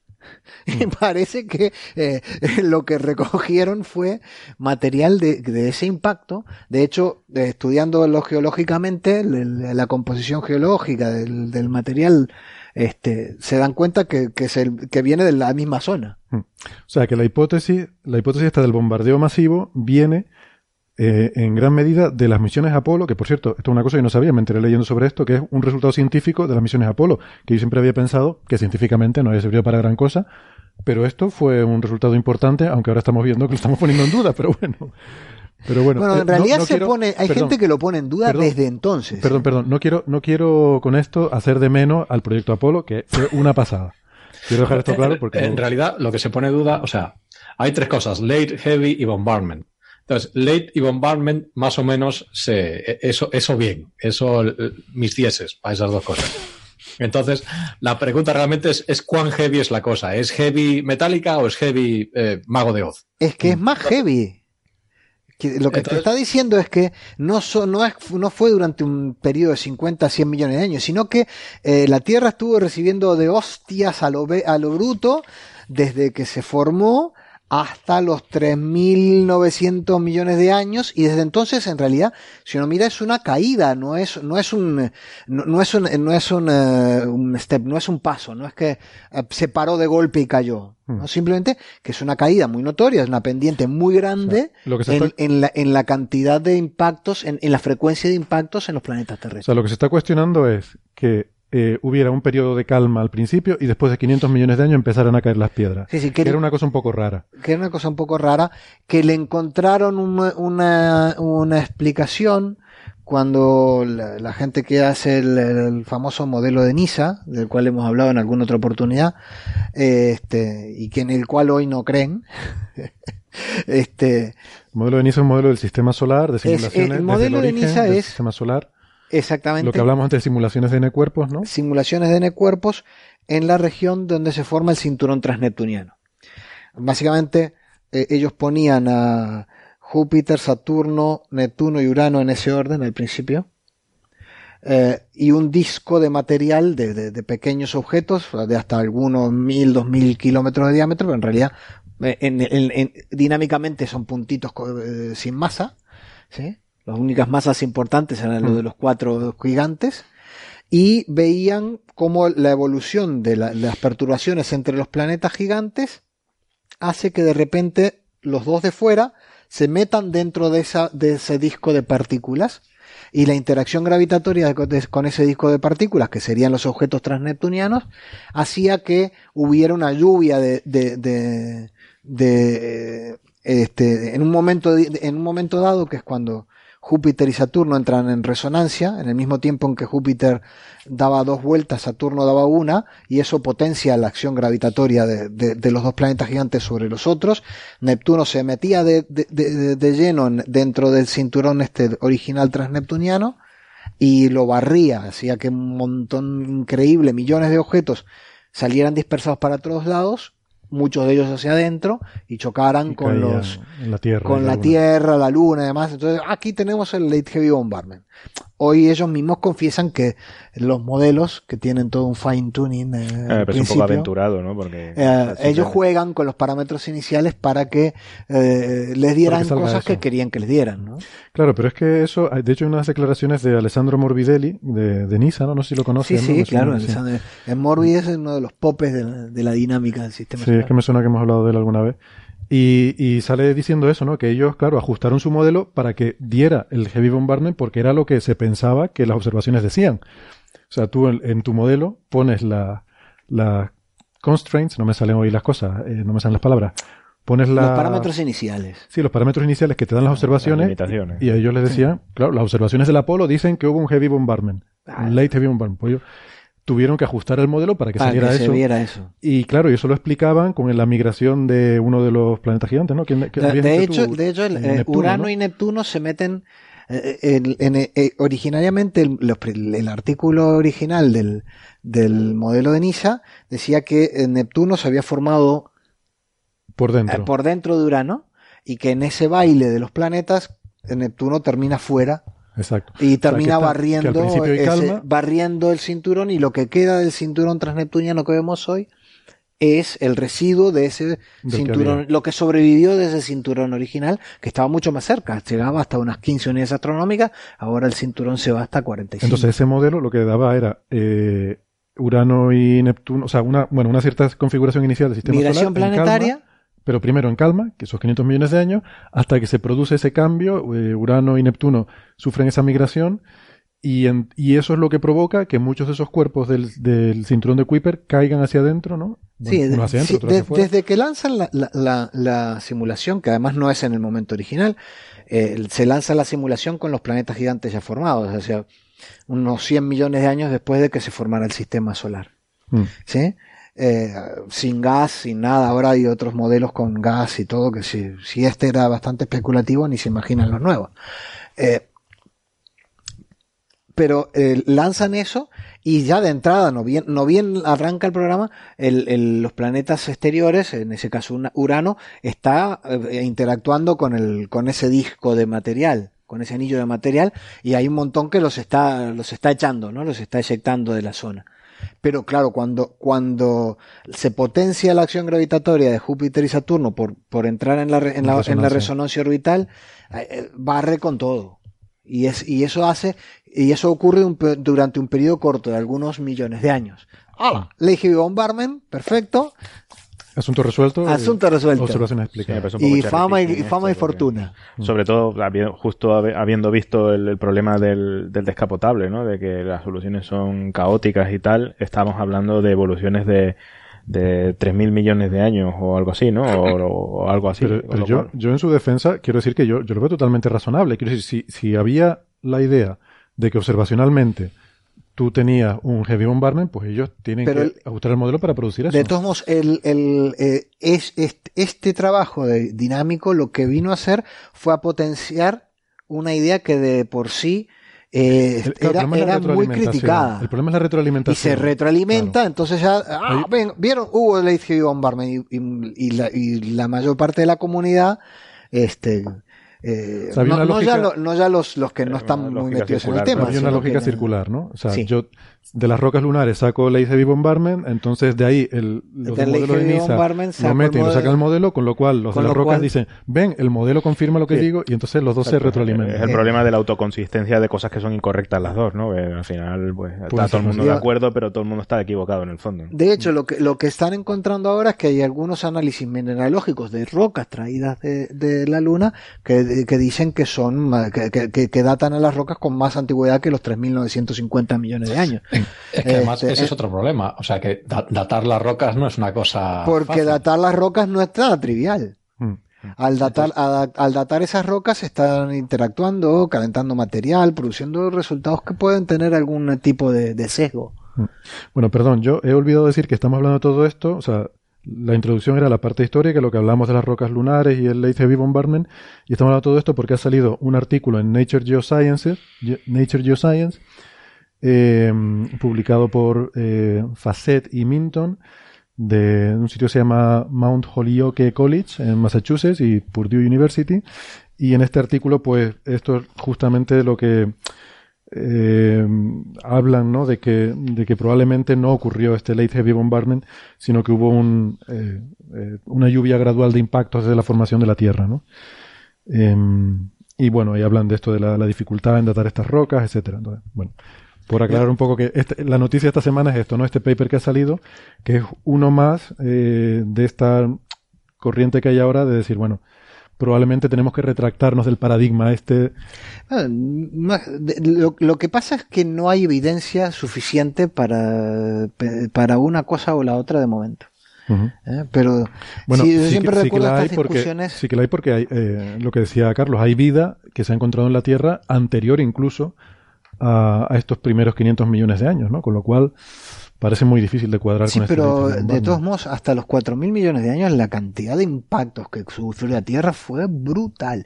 Eso, eso, digamos, eh, si, si, tú miras el gráfico de eh, frecuencia de impactos contra tiempo, ¿sí? Desde 4.000 millones de años para aquí es altísimo. Lo que, la duda es qué pasó antes. Si en esos 500 millones de años antes, si, si había o no había lluvia de, lluvia de, impactos, o incluso si no era peor. Hmm. Ahí está, ahí, ahí es la duda porque simplemente no podemos saber qué pasaba porque toda la información está saturada de cráteres que se crearon a posteriori. Hasta que no se vaya a la Luna y se hagan estudios geológicos mucho más este, precisos y demás, es una pregunta que quedará sin respuesta. Pero más que probablemente eh, los impactos antes, durante los primeros 500 millones de años de la Tierra, sean, hayan sido brutales. Lo que pasa es que también vemos que la vida es capaz de resistir cualquier cosa. ¿eh? Es alucinante, pero sí. Bueno, pero que, yo supongo que es la cosa. Si, si tú, digamos, eh, repartes la densidad de impactos en un espacio de tiempo mucho más largo, en lugar de tenerlos todos en, en, 50, millones de, en 50 millones de años, las probabilidades de que la vida sobreviva son mucho Exactamente. Claro. Sí. Sí, y yo eh, antes corté a alguien, no sé si a Javier o Andrés, cuando hablaba de, de que era el resultado científico más importante del proyecto Apolo, y creo que uno de ustedes dos estaba diciendo que, bueno, que ya se cuestionaba desde ese momento, ¿no? Desde, vamos, que, que la existencia del Late Heavy Bombardment eh, como tal, este problema se cuestiona desde entonces. Y cuando salió el modelo de NISA, yo recuerdo conversaciones con, con quien era mi profesor en ese momento, Julio Fernández, que el, el inventor de la, de, del cinturón transneptuniano, este, el, el descubridor de, o quien propuso la existencia del cinturón de Kuiper, este, y él nunca estuvo, nunca creyó que existiera en realidad el Late Heavy Bombardment y, y, y, sus argumentos son los que estamos viendo ahora. O sea, una vez más puedo decir que Julio tenía razón. Desde, desde el principio yo creo que criticaban el tema este de la datación, porque estas cosas, estas piedras, estas rocas están, están datadas con una cosa similar al carbono 14, pero mucho más difícil. Entonces creo que lo hacen con argon, creo que es lo que... Sí, argon 40. Entonces, la, cuenta es que tú, en el momento que la roca se enfría, el argón queda, queda eh, atrapado, y entonces tú vas y lo mides y cuentas cuánto ha pasado desde que la roca se enfría. Pero nadie te garantiza, por ejemplo, que la, roca no sea recalentada en algún momento, por ejemplo, cosas así. Entonces, la datación ya inicialmente era un poco. Y de hecho las tienen que calentar, creo, para, para contar. Entonces ya el proceso le genera un cierto cego. Vale. Esto y lo que hablamos también de que parece que los, eh, sobre todo los tres sitios principales de, alunizaje están contaminados, porque además se ven eh, en imágenes de muy alta resolución de la Luna, se ven estos, estas estrías radiales eh, emanando del mar, ¿cómo se llama? El, el imbrión. Imbrión. que, que, salen estas estrías, ¿no? Con lo cual puede estar contaminado el, el material que cogieron y entonces, pues simplemente es que están viendo lo mismo, están viendo rocas del, del mismo sitio con, eh, formadas en, en, el mismo instante geológico. Bueno, eh, tenemos más temitas que tratar, pero llevamos ya una hora hablando, así que vamos a proceder ya a la desconexión con las radios. Nos despedimos de los oyentes que nos escuchan por la radio, eh, deseándoles una feliz semana y recordándoles la, nuestra cita la semana que viene. Pero los que tengan interés en seguir hablando de más cosas, del ominoso mínimo de Maunder que nos auguran, eh, con el que nos vamos a congelar todos, de marcianitos, del campo magnético del universo, pues nos pueden seguir escuchando en el podcast. No se lo pierdan porque lo interesante empieza ahora. Ustedes hagan lo que quieran. Bueno, y si em, no, a, nuestros oyentes radiofónicos, larga vida y prosperidad. Sí, hasta la semana que viene en cualquier caso. bueno, eh, nada, volvemos un ratito. Hasta ahora. Hasta luego. Hasta luego.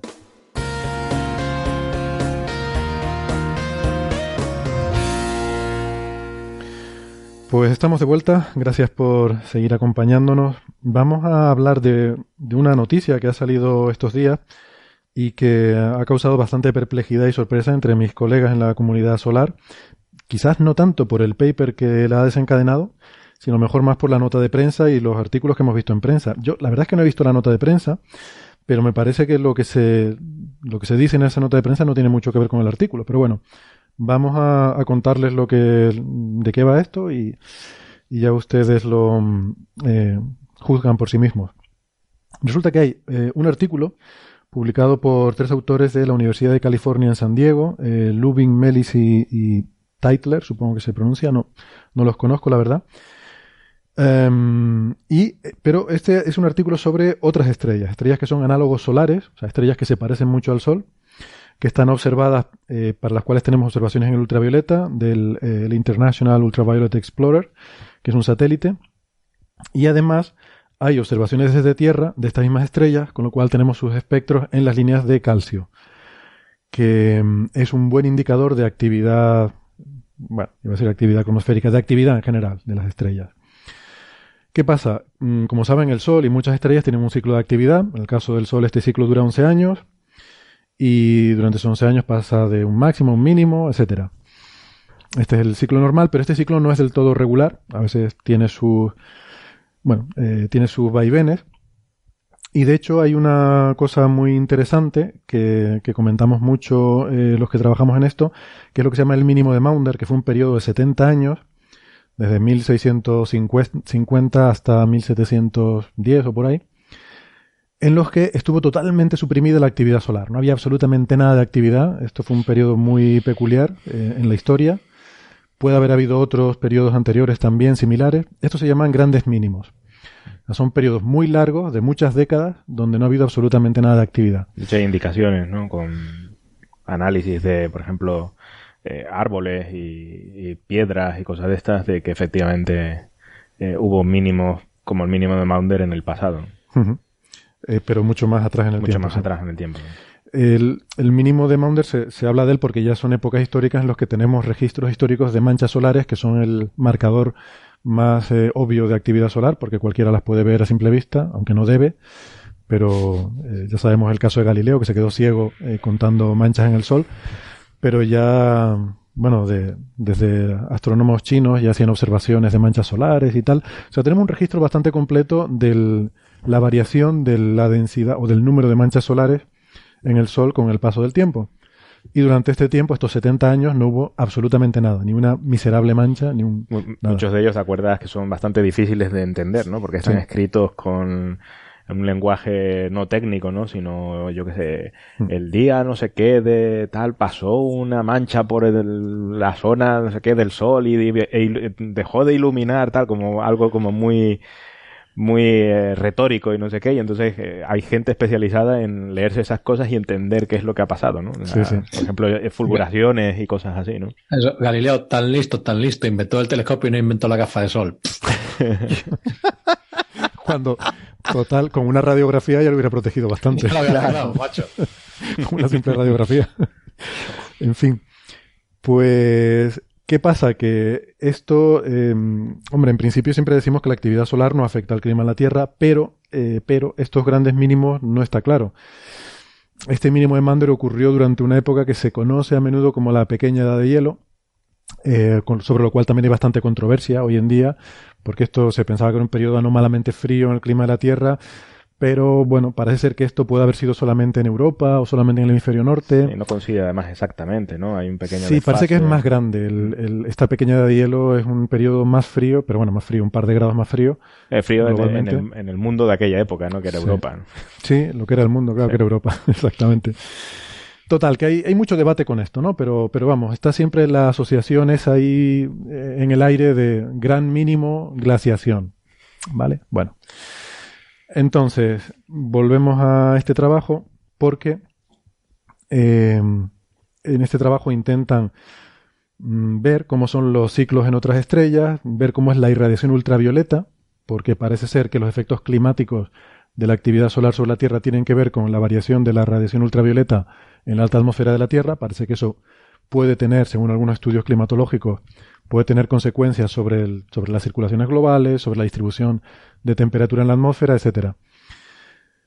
Em, de hecho, en el índice de este artículo lo que dicen es que un gran mínimo eh, puede dar lugar a, una, un enfriamiento de la región de Europa y, y el hemisferio norte.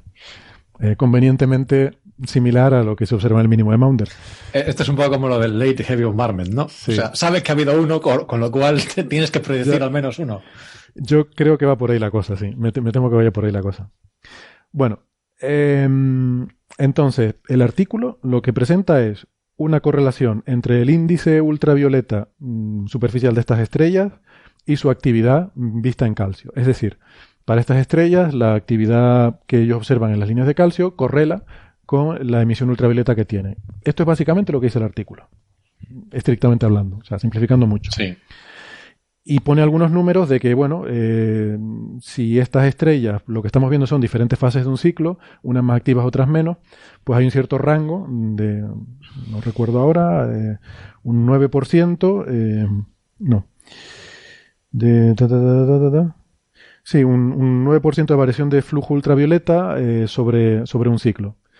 Y luego dice que hay otras estrellas que parece que están en un gran mínimo y que tienen un flujo ultravioleta todavía menor. Esto es lo que dice el artículo. Y de aquí, de alguna forma, pues ya se desencadena la bola de nieve de que vamos a morir todos. El salto de fe, ¿no? En el que si esto pasa en otras estrellas. Si esto pasa en otras estrellas, pasará en el Sol también, ocurrirá un gran mínimo, pero aquí no dice que vaya a ocurrir un gran mínimo en el Sol, ni dice que vaya a ocurrir en 2050, como vemos en las notas de prensa. Hay que decir que sí que hay en el aire flotando una especie de sensación de que el Sol está un poco raro, y hace años ya que se viene, hay gente que viene diciendo que estamos a las puertas de un nuevo mínimo de Maunder. Pero esto es muy especulativo todo, no hay evidencia sólida. No. La física solar no está en el punto en el que podamos hacer ese tipo de predicciones. Es lo que siempre digo en las charlas. O sea, me preguntan, ¿es verdad esto de que vamos a tener un nuevo mínimo de? Y pues no lo sé, es que no sabemos. Dennos más dinero, dennos más telescopios, mm. hay que invertir más. De hecho, es curioso porque la gente que se dedica a hacer predicciones del ciclo solar eh, nunca enseña en sus charlas las postdicciones. O sea, cuál era la predicción suya eh, 10 años después del ciclo solar anterior, ¿no? Pues seguramente estaban todas prácticamente eh, hmm. equivocadas, ¿no? O, das todas las posibilidades, con lo cual en algún momento siempre aciertas. O sea que hay una, una correlación importante entre eh, físico solar y economista, ¿no? Sí. bueno, los físicos solares que hacen predicciones, que son muy poquitos, muy poquitos de nosotros, y yo aplaudo el valor, eh, porque hasta hace poco solo había dos grupos. De hecho, yo recuerdo a principios de la década de los 2000, solo había dos grupos en el mundo peleándose por hacer predicciones de ciclo y siempre cuento la misma anécdota. En aquella época fue hace ciclo y medio o algo así. Uno predecía que el, ciclo en aquel entonces actual iba a ser igual de intenso que el anterior y otro predecía que iba a ser el doble de intenso. Y lo que pasó fue que fue la mitad de intenso. y, conozco bien la polémica porque era compañera mía de trabajo, una de las, eh, una investigadora que trabajaba en esto, ¿no? Y entonces la conclusión era, bueno, pues es que realmente no, no sabemos mucho de este, de este tema. Todavía no estamos en condiciones de hacer predicciones. Y además las predicciones que se hacen son todas basadas en, quiero decir, no están basadas en física, es decir, sabemos todo esto, lo metemos y vamos a ver qué sale, sino en, en ver qué es lo que ha pasado, ¿sabes? hacer análisis de patrones. O sea, ver cuál es la tendencia y extrapolar de alguna forma basado en patrones anteriores, ¿no? Entonces eso es lo que había. Estos dos últimos ciclos están siendo a la baja. Eh, comparados con los de los últimos los últimos, no sé, 10 ciclos, estos están yendo a la baja. petó la burbuja inmobiliaria en el sol también. Sí, sí, sí. Va un poco en la misma dirección, ¿no? O sea, a lo mejor tú puedes Pasa que aquí los ciclos ocurren cada muchísimo tiempo, ¿no? Pero económicamente también hay gente que se dedica a intentar predecir la bolsa, ¿no? y, y, bueno, tú puedes acertar a pequeña, a pequeña escala, ¿no? O sea, sabes que a lo mejor dentro de una hora las cosas van a subir y si tienes una cantidad brutal de dinero, pues puedes ganar dinero, ¿no?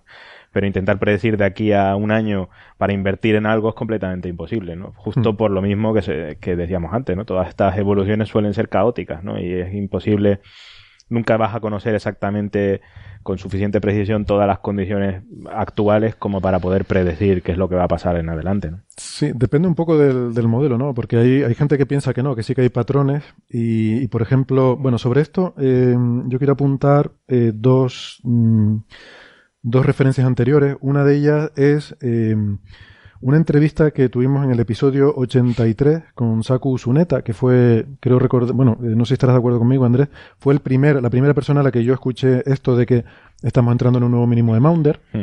Con su, eh, Saku Suneta es el, básicamente el padre científico del satélite Inode, Hinode, que es uno de los satélites que hay hoy en día para observaciones solares. Y no sé si estuvo también involucrado en Yoko. O algo sí, en Yoko también estuvo involucrado, efectivamente. Y hoy en día es vicepresidente de la Agencia Espacial Japonesa. Eh, y estuvimos hablando con él y le preguntamos por, por esta cuestión, ¿no? Dice que, bueno, cuando él empezó a hablar de esto, pues la gente lo mira un poco como el loco de la colina, pero que ahora ya empiezan a, respetarlo. eh, y esto fue 2008 por ahí, hace como 10 años. Y van saliendo cada vez más trabajos, pero insisto, que son altamente especulativos.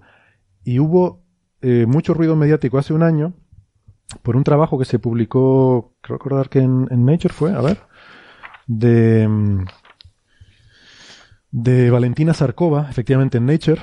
Eh, sacaron un paper el año pasado, que lo tengo por aquí, que está, está muy curioso, en el que hacía unos ajustes a los... Eh, Además, el, Nature se titula, tiene, un título curioso. Empieza diciendo Heartbeat of the Sun a partir de eh, PCA, de Principal Component Analysis. ¿no? PCA es esta técnica que estuvimos hablando el otro día, que usaban para lo de los egipcios. Pues mira, aquí se usa para, para, para estudiar la actividad del Sol. Entonces hace un, una descomposición en PCA de, de, la actividad solar. O sea, una cosa tan, tan simple como eso, de, de, la tendencia histórica, ¿no? Y llegan a la conclusión de que hay como dos ondas superpuestas. O sea, que hay dos... Eh, que se puede reproducir bastante bien por dos componentes que son dos ondas de frecuencia muy parecida pero ligeramente diferente. Y hay un fenómeno eh, eh, que es cuando tú haces interferir dos ondas que tienen frecuencia muy parecida, se llama beating en inglés. El batido. El batido de las ondas. Y, y, por eso el artículo se titula Heartbeat of the Sun, ¿no? Que es un poco, a mí no me gusta poner artículos científicos, pero es un poco, juegan con eso del beating y el heartbeat. Y entonces lo que dicen es que ellos mm, eh, proponen, ¿no? postulan que realmente no hay un ciclo de 11 años, sino que hay, hay, eh, o sea, hay dos mecanismos que tienen eh, una frecuencia muy parecida, pero no exactamente igual. Y que entonces hay veces que esa interferencia es constructiva y a veces es destructiva. Y cuando es destructiva, pues tenemos nuestros grandes mínimos. Y entonces, pues ahí hace una predicción bastante a largo plazo mm, de, pues de eso, de que eh, de aquí a 30 años pues va a haber un gran mínimo similar al mínimo de Maunder. Entonces, bueno, hay algunas ideas en ese sentido y yo creo que a partir de ahí se debe haber extrapolado este estudio sobre análogos solares, en los que no habla en ningún momento de que vaya a haber un gran mínimo solar en 2050, pero luego todos los artículos de prensa dicen que, que se aproxima una era glacial. A ver, yo cualquier método como estos basados en cosas lineales, suponer que el ciclo de manchas es una, digamos, una combinación lineal de, digamos, de modos o lo que sea, eh, para mí apesta a sobreinterpretación y que no creo que sea correcta, ¿no? O sea, es un problema suficientemente, de hecho no sabemos exactamente por qué ocurre el ciclo solar, o sea, no es un, no es un mecanismo físico obvio, ¿no? Claro. Eh, entonces tiene que ser suficientemente complejo como para que seguro que hay mecanismos no lineales que lo hacen extremadamente complejo, ¿no? Con lo cual, tratarlo en una teoría lineal me parece, no sé si es lanzarme a esto, pero yo diría que es incorrecto, ¿no? Bueno. Que además, e, este artículo, este artículo, o sea, en cierto modo la, estrategia es buena. ¿eh? O sea, ellos hablan de otras estrellas, pero en la segunda línea del paper dicen, bueno, el Sol puede que algún día vaya a entrar en un máximo de la leche. Entonces, si eso fuese cierto, vamos a ver lo que pasa. Hmm.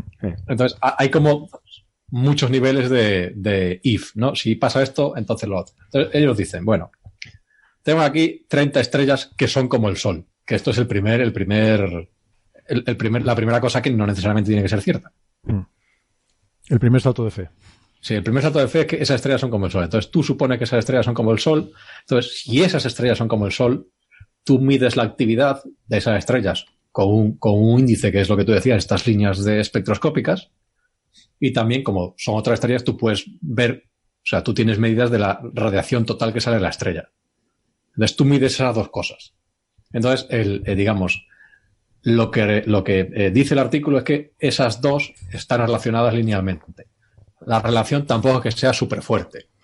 O sea, pues tú, no sé cuántas estrellas tienen, creo que tienen entre ellas 30, una cosa así, y dicen, bueno, si no contamos tres de las 30, el coeficiente de correlación es 0,8, que efectivamente es un coeficiente de correlación alto, pero bueno, tampoco es para... Te has cargado el 10% de la muestra. Para llamar a tu madre. Sí, tampoco es para tirar cohetes. Y eso después de hacer algunas correcciones. sí, sí, después de hacer 50.000 50 cosas en la cocina, entonces dicen, bueno, si esto y esto y esto es cierto, entonces en el Sol, que podemos medir muy bien la actividad, predecimos que entre en un ciclo solar la, la, la radiación total que nos llega del Sol baja en un 9% y además, si es un super mínimo de estos, hay un 6% más de bajada. Hasta aquí bien, o sea, yo me puedo creer esto. Lo que está diciendo es que en el mínimo solar hay un 9% menos de, emisión ultravioleta y en un super mínimo hay otro 6% todavía menos. Pero de ahí no sé dónde sacan que va a haber un mínimo. No, no dicen que vaya a haber. No, ellos dicen que hay gente que dice, sí, es un poco, las redes dicen que. Sí. Bien internet que... Hay gente que dice, y si eso fuese cierto, esto es lo que va a pasar. Bien internet que va a haber un tal, ¿no? Sí, sí. Además, hay una cosa muy curiosa en este paper que me, que, bueno, no sé, que yo no lo había visto antes, no sé ustedes, pero si miran la figura 3, eh, panel B y 4, panel A, es exactamente la misma gráfica quitando tres puntos. Mm, no sé, desde un punto de vista de estilo, me resulta muy curioso. O sea, no sé, ponga usted una gráfica y luego ponga tres puntos en otro simbolito, en otro color y diga, estos los quitamos. Evidentemente, el referir a un amigo. Pero es que, de verdad. Sí, sí, eh, sí. O sea, esta figura y esta son, son la misma, solo que le han quitado un par de puntos aquí, que son los que dicen el texto, quitamos los tres puntos de no sé qué porque son outliers y los quitamos. Y entonces pone, la, repite la figura, no sé, no sé. Bueno que esto, esto es un punto de vista de estilo, ¿no? Y luego también que, que es que no concluye nada. Son, son, outliers porque son los que le estropearían todo. ¿Por qué son Porque no me, no me ajustan a lo que quiero que ajuste. Pero tampoco veo, no sé, yo es que veo las dos gráficas, tampoco me parece que les molesten mucho esos tres puntos. es que además aquí hay otra cosa, otra cosa, otra cosa más, y es que esta gente no es que haya cogido una estrella y haya seguido un, un ciclo estelar y visto que el flujo varía durante el ciclo estelar. Esta gente coge 30 estrellas que se supone que están en diferentes fases de su ciclo estelar y entonces ve que el brillo total de las estrellas correla con esta fase en la que se encuentran. Hmm. Que, hombre, eh, no, hay, hay, muchas, hay muchas cosas. Hay detrás de esas medidas hay muchas cosas. Claro. Por ejemplo, o sea, tú tienes que saber, o sea, que yo no sé muy bien cómo lo hacen, o sea, predecir el, el, o sea, cuán brillante habría sido la estrella si lo hubiese visto en el máximo, por ejemplo. Sea, así, ¿no? Y ya de hecho, por ejemplo, saber cuál es el, viendo aquí esta gráfica que decía Sector, ponen unas, unas barras de error para las, para el brillo total de la estrella, que esas barras de error dependen en gran medida de la distancia a la que esté la estrella. Mm. Que yo sospecho que no es una cosa que, esté muy bien establecida. O sea, estará muy bien establecida dentro de, los errores con los que uno normalmente puede predecir la distancia de una estrella, que son, suelen ser bueno, relativamente altos. Mm. Sí, pero como son estrellas muy parecidas al Sol, pues supongo que hacen esta corrección de... corrigen por luminosidad, eh, que entiendo que ahí, entre comillas, llevas también la corrección de distancia. Claro, que será tan precisa como parecidas sean esas estrellas al Sol. Sí. Eh, es que además, por ejemplo, una de las cosas que hacen aquí es que si te fijas, las barras de error son simétricas. Es decir, ellos tienen una medida del brillo de la estrella y dicen, bueno, entonces nuestra medida, nuestra mejor medida es esta, pero probablemente el brillo de la estrella pues sea un 50% más alto o un 50% más bajo. Entonces, las medidas de distancia no son así, porque la medida de distancia, eh, de la manera en la que se miden las distancias, nunca es simétrico. Pues tú realmente lo que haces es medir cómo se mueve la estrella, ¿no? Tú mides la estrella en, en, invierno y la mides en verano, entonces como la Tierra está en dos puntos distintos de su órbita, la, estrella aparentemente está en sitios diferentes. Entonces, esta diferencia aparente, la inversa de esa diferencia, es lo que te da la distancia. Mm. Entonces, cuando tú haces inversas, ya deja de tener cosas simétricas. Porque, o sea, si tú, eh, o sea, la inversa de 1 y 3 no está centrada en 0,5. Entrada en otra cosa. Pues entonces, esto es lo que pasa aquí. Entonces, esa barra de error no deberían ser simétricas.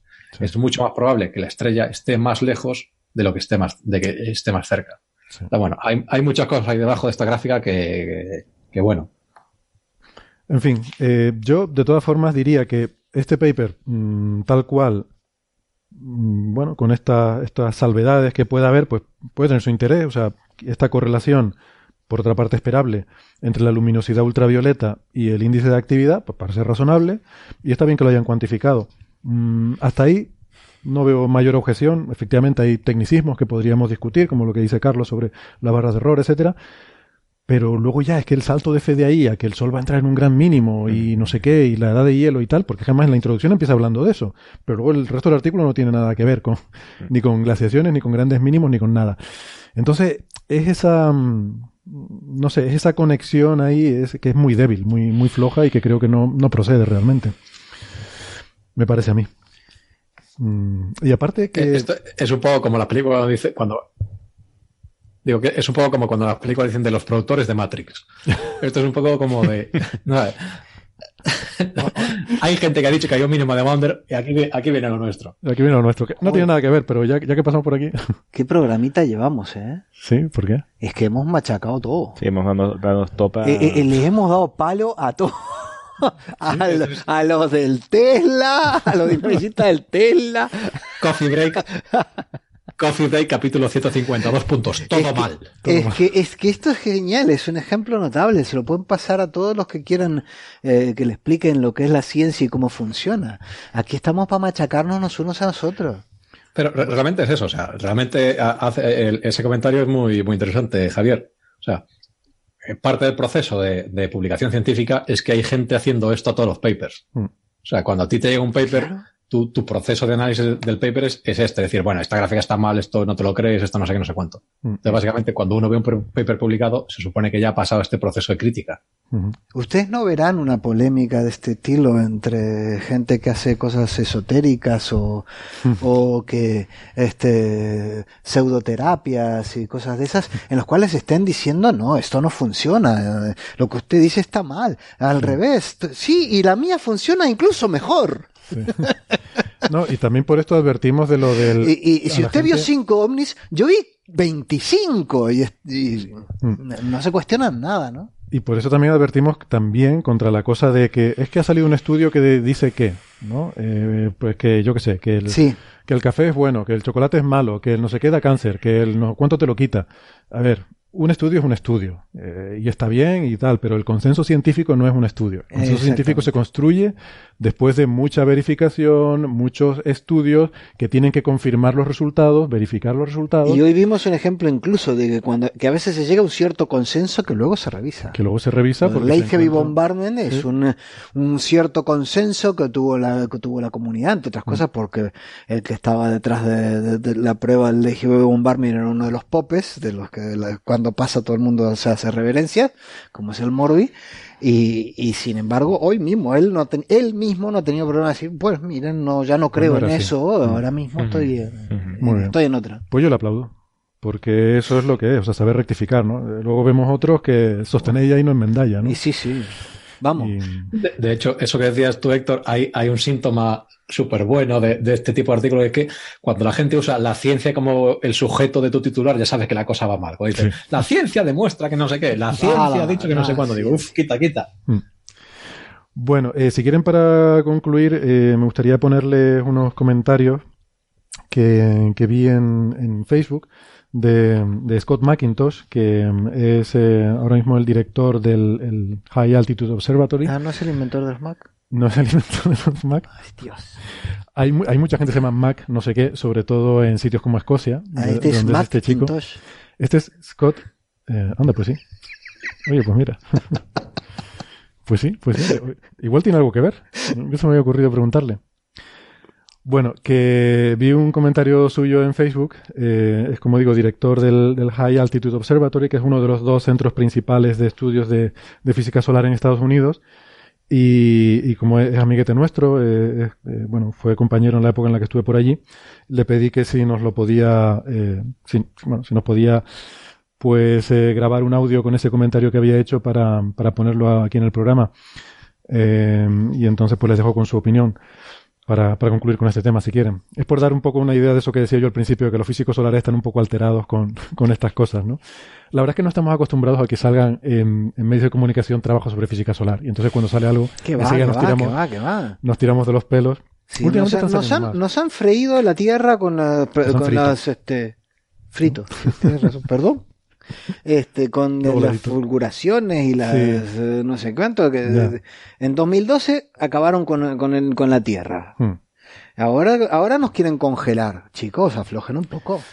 Sí, la cuestión es que vamos a morir todos, ya sea quemados o congelados. pero, pero bueno.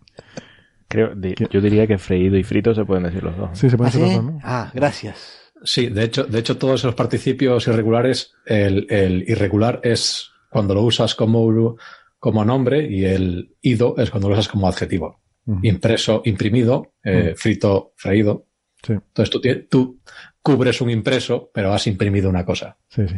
He impreso dos hojas hoy en la impresora. Mm, vale, pues eso, que les ponemos estos comentarios de Scott, son solo un minutito. Eh, les comento que bueno, es una persona con opiniones muy fuertes. Eh, dice, dice, algunas cosas ahí que luego él matiza. Esto es mi opinión. Efectivamente, eso es su opinión. No, eh, como es Coffee Break does not endorse. Dice, Coffee Break no, eh, no respalda estas afirmaciones. Estas no son las opiniones de Coffee Break ni del instituto que lo acoge. Exactamente. Gracias. Así ha quedado mucho mejor.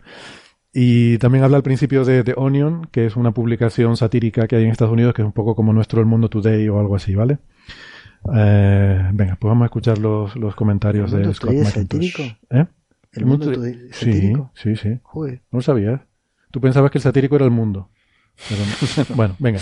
venga. Eh, Scott McIntosh. Hi, Hector. Here we go. Cuando vi esta noticia tuve que mirar dos veces para asegurarme de que no era una noticia de The Onion. Para mí, los que hablan sobre la pequeña edad de hielo tienen tanta credibilidad como los que hablan sobre la fulguración de Carrington. La realidad es que la producción energética solar está disminuyendo y esto ha sido así durante más de 20 años y pronto tendremos un nuevo mínimo histórico. Estamos trabajando activamente en los detalles sobre el acoplamiento con la atmósfera de nuestro planeta. A medida que la actividad solar vaya disminuyendo, Quizás podamos aprender más sobre su efecto sobre nuestro planeta, pero eso está por ver. Y prefiero no comentar sobre el paper original con ese estudio estelar detallado al que apunta el artículo de prensa. La conexión solar estelar es muy tenue, esto es mi opinión. Si y solo si encontramos la piedra de Rosetta de la astrofísica, se podrán traducir esas señales estelares en algo remotamente relevante para el Sol y viceversa. Pero hasta donde yo sé, todavía no tenemos esa clave, por lo menos no confirmada. Muy bien, para los que quieran de todas formas escucharla en versión original y no tener que aguantar mi eh, ominosa, eh, mi ominoso doblaje, lo pondremos en versión original al final del programa, el, audio. Eh, bueno, ya les advierto que Scott tiene un marcado acento escocés. en fin. Venga, ¿quieren decir algo más sobre este asunto o cambiamos de tema? Dale, dale, cambia. Pasemos a lo interesante. Pues vamos, vamos con mi libro, venga, vamos a hablar de mi libro. Como, decía el, gran. Uy, todavía queda el. ¿Te acuerdas de lo de he venido a hablar de mi libro? Sí. Pues yo he venido a hablar de mi libro y veo que aquí se está acabando el programa y no hablamos de mi libro. Eh, está, está, bien, porque además, como acabamos de hablar de milenarismo, básicamente, pues ahora toca el siguiente. o sea, este es el siguiente artículo que vamos a desplumar. Sí, sí, sí. yo vengo aquí con, el cuchillo en la boca. Yo eh, advierto que estoy dispuesto a cortar todo lo que haga falta de este programa Así que ojito con lo que dicen y les recuerdo que conviene no usar tacos que estamos en la radio y que hay que emplear un cierto lenguaje formal. Bueno, aquí viene todo. Ahora ya no estamos en la radio. Ahora que ya he dicho todos mis tacos es cuando no estamos en la radio. Eh, bueno, efectivamente, pero, pero aún así, esto lo pueden escuchar niños. Así que, por favor, mantengamos eh, una conversación. No, deberían, no deberían. No deberían. ¿Quién somete a un niño a que no se escuche? Oye, pues hay, hay gente, nos contaba, nos contaba un oyente que lo pone para que se duerma, para que se duerma a sus hijos, se ah, pone a escucharlo con él y la criatura se queda dormida. Pero yo, yo somos, la, somos la lavadora de, de la radio.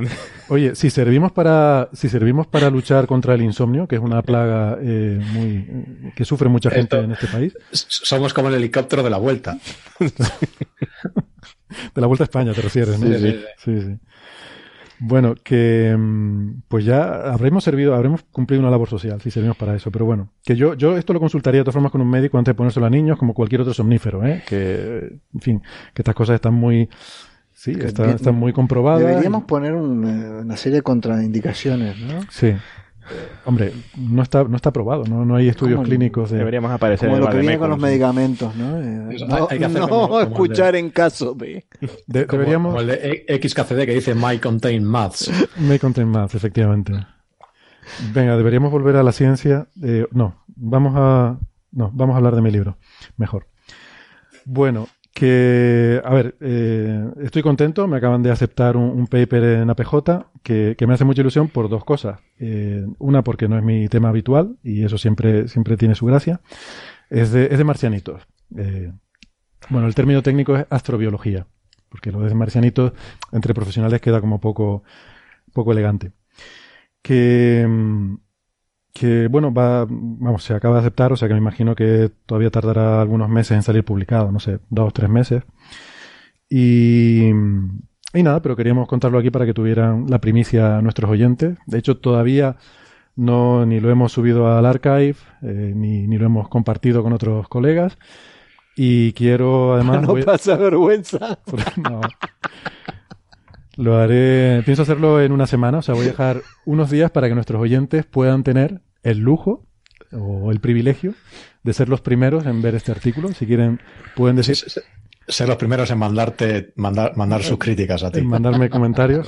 Les recuerdo la dirección es ponlo, barra de barra null. Ponlo en openreview.net. Y... Sí, bueno, lo pondré. Hay un openreview.net. Sí, sí, podemos hacerte, vale, vale. podemos hacerte crítica constructiva. Bueno, de momento está en el blog de este episodio, en el blog donde está la información de los episodios y las referencias, ahí lo pueden ver y que sepan que si lo ven en los próximos cuatro o cinco días, lo estarán viendo antes que la comunidad científica. Así que me pareció que es un detallito que puede tener su gracia. Y, nada, ¿de qué va esto? Pues se trata de buscar lo que se llaman tecnomarcadores, que, que es como los, una cosa que está ahora muy de moda, es buscar biomarcadores. Biomarcadores es buscar qué cosas eh, podemos detectar en atmósferas de otros, eh, de exoplanetas por ahí fuera, que nos puedan indicar eh, inequívocamente que hay vida. Y esto ahora es muy importante porque se piensa que con los telescopios gigantes que se avecinan, como el TMT, el ELT, el telescopio gigante de Magallanes, pero sobre todo el James Webb, que se va a lanzar ya el año que viene, cruzamos todos los dedos con el James Webb, que salga todo bien, que vaya todo bien, pues em, se piensa que podremos ya empezar a ver la composición química de las atmósferas de, exoplanetas que, tengan tránsitos. Y hay mucha gente ahora, eh, hay, mucha investigación en el estudio de biomarcadores, que son, pues, por ejemplo, si tú detectas en una atmósfera simultáneamente, no sé, eh, oxígeno, CO2 y, y, agua, eso quiere decir que hay algún proceso biológico que está manteniendo esas moléculas porque por sí mismas en, en un millón de años desaparecerían o eh, una de ellas desaparecería de ese equilibrio atmosférico, ¿no? Bueno, entonces esto para el caso de biomarcadores está bastante desarrollado. El problema son los tecnomarcadores, es decir, una cosa es detectar que hay bichitos en un sitio y otra cosa muy diferente es detectar, mm, bueno, lo que busca el proyecto SETI, ¿no? O sea, gente con la que puedas hablar. Tecnología. Eh, de esto hay, hay muy poquito hecho y lo poco que hay es, mm, como decimos en el campo, de naturaleza altamente especulativa, que a lo mejor, dicho de una forma menos técnica, se podría traducir como un poco ida de olla, ¿no? Por ejemplo, algunos tecnomarcadores que hemos mencionado en el programa son los trabajos de Lingham y Loeb, que voy a admitir que han sido mi inspiración aquí. Eh, El último de ellos era sugiriendo que los FRBs son un sistema de propulsión interestelar de una civilización muy avanzada. Traduce FRB. Eh, es que hemos hablado ellos en el programa, sí. Eh, fast Radio Bursts, ¿no? los estallidos rápidos de radio, que lo único que sabemos es que son unas ráfagas de radio muy rápidas que duran milisegundos y que las vemos en otras galaxias. Entonces, basado en esa información, pues hay gente que propone que es un sistema de propulsión de naves interestelares. ¿Por qué? Pues bueno, porque haces unas cuentas de servilleta y te sale que los requerimientos energéticos son más o menos los que, que necesitarías para un planeta, eh, una cosa del tamaño de un planeta. O sea, cuando encienden el motor de curvatura... Bueno, eh, ni siquiera lo especifican, ¿no? Eh, entonces, bueno, ese es uno. Hay cosas como buscar restos de antimateria, ¿no? Hay hay investigadores que han utilizado el observatorio Compton de rayos gamma para buscar restos de antimateria que puedan ser una fuente de, energía alienígena. Cosas así. El más, eh, el más, em, bueno, el más empleado, el más seriamente considerado son las famosas esferas de Dyson, que hay de hecho proyectos en marcha para buscar esferas de Dyson en otros planetas por ahí. Que les recordamos, esto es un concepto que, introdujo Dyson en un paper en Science en, en el año 69 en el que proponía que una civilización muy avanzada podría construir alrededor de su estrella una gran esfera para recoger toda la energía eh, y así alimentar esa, esa civilización, ¿no?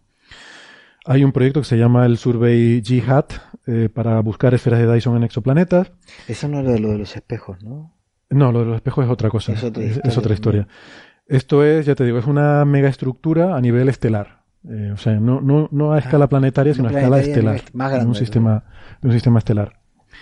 Y esto les sonará porque, de hecho, de aquí viene toda la historia de nuestra querida estrella de Tavi, el follón que se, que se montó, vino porque en uno de los papers de, este survey Jihad, pues se proponía a la estrella de Tavi como un candidato, como el candidato más fuerte a, eh, bueno, estructura de esfera de Dyson, eh, una posible esfera de Dyson o algo parecido.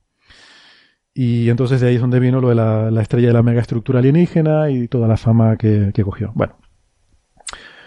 ¿Qué pasa? Que todos estos tecnomarcadores pues son algo que haría una civilización mucho más avanzada que la nuestra.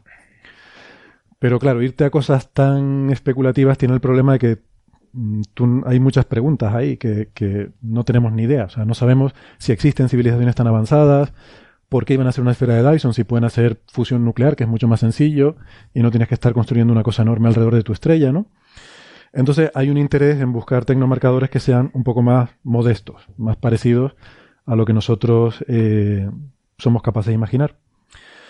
Entonces, lo que se propone en este, en este artículo, y de hecho de ahí viene también la segunda parte por la que me gusta mucho, que, tiene, que es la conexión con Arthur C. Clarke, es que se propone buscar una población de objetos que estén en órbita, lo que se llama en órbita geoestacionaria o geosíncrona, alrededor de un planeta. ¿Por qué? Porque esta órbita es muy interesante para una sociedad. Eh, nosotros tenemos un montón de satélites en órbita geoestacionaria o geosíncrona. Estos son básicamente los satélites que están en un punto fijo en el cielo. ¿Vale? Todos los eh, objetos celestes que vemos salen por el este, se ponen por el oeste porque la Tierra gira.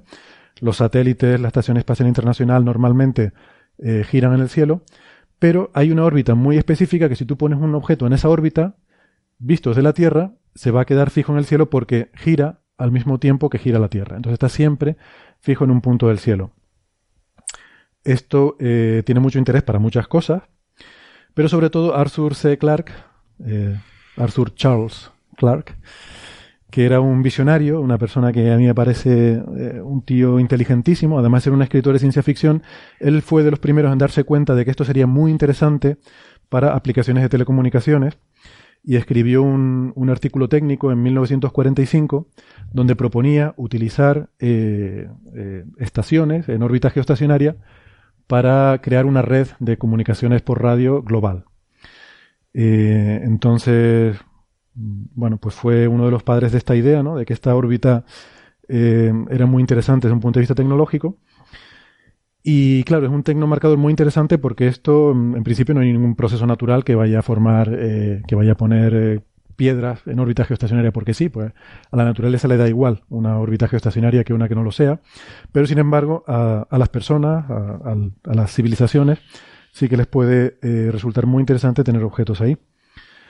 Entonces lo que se hace en el artículo es explorar esta posibilidad y hacer simulaciones numéricas de qué aspecto tendría eh, un planeta eh, que tuviera que estuviera rodeado por una población importante de objetos en órbita geoestacionaria. ¿no? Si me permitís un... Te permito. Si, si hubiera una forma natural de poner piedritas en órbitas geoestacionarias, mm, tampoco estas piedritas serían, sus órbitas serían estables en, términos de miles de años y que se vaciaría relativamente rápido. De hecho, los satélites y tal que tienen una vida media en, esas órbitas, no se quedan ahí hmm. para siempre. Sí, sí. Eh, y de hecho los satélites efectos que los, llevan combustible para hacer correcciones y tal, porque efectivamente, y de, hecho me, alegra que guste esa precisión, porque es una de las cosas que pongo en las conclusiones de que además este tecnomarcador tiene una cosa interesante, que es que es un tecnomarcador de eh, una civilización activa. Porque si tú encuentras, imagínate, encuentras una esfera de Dyson, por poner, eh, podrías estar viendo un, digamos, un vestigio de una civilización que existió hace millones de años, que construyó eso y que ha desaparecido desde entonces, ¿no? Mientras que un, eh, lo que se propone en el artículo, un Clark Exobelt, un exocinturón de Clark, eh, no sería estable mucho tiempo. Necesitas, o sea, si encuentras eso, quiere decir que hay alguien ahí manteniéndolo. Entonces, eso también es interesante, ¿no? Em, entonces, la idea es esa, es eh, plantear diferentes posibilidades, ¿no? Se, se cogen algunos casos típicos, como los planetas de Trappist 1, por ejemplo, que es un sistema que ahora eh, está muy de moda. Se están haciendo muchos estudios de pues si puede tener agua, si no, etcétera. Y decir, bueno, pues si uno de los planetas de Trappist 1 o de Próxima B o de alguna estrella relativamente cercana tuviera este tipo de, de población a su alrededor, podríamos detectarlo.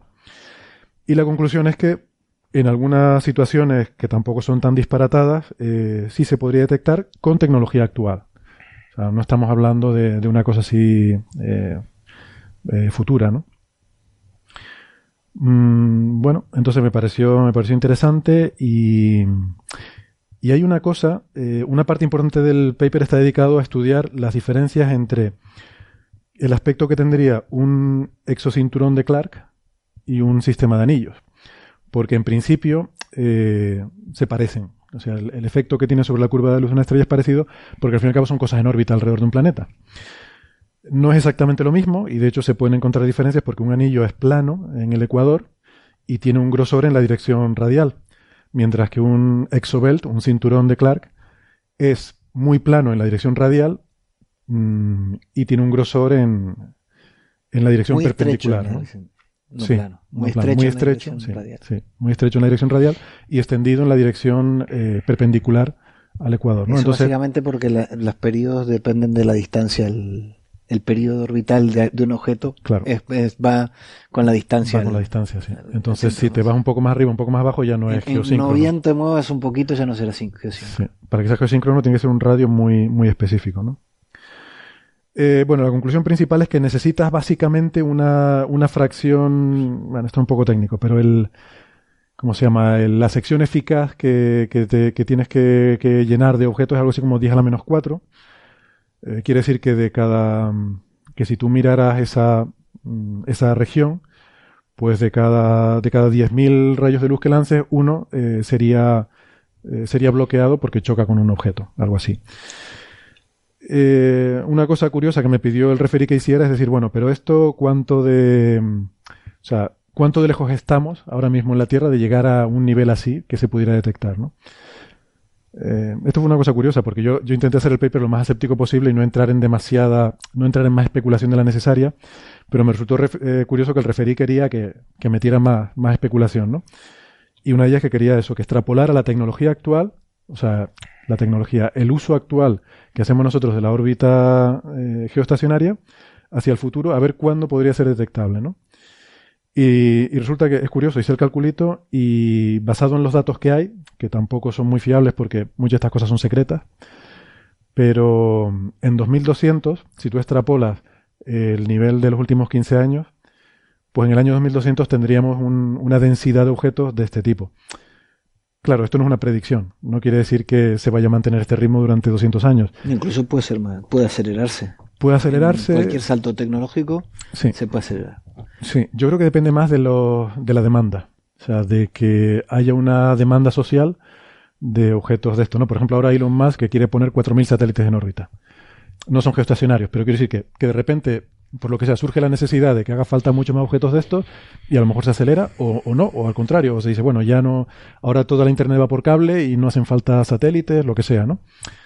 Quiero decir que no es una predicción, sino simplemente una forma de dar una idea que no es ningún disparate. O sea, que es algo que entra dentro de lo razonablemente plausible para la que son estas cosas de, de tecnomarcadores. Eh, lo que pasa que lo que no has considerado allí seguramente es que si bien ponemos más cantidad, cada vez son más pequeñitos.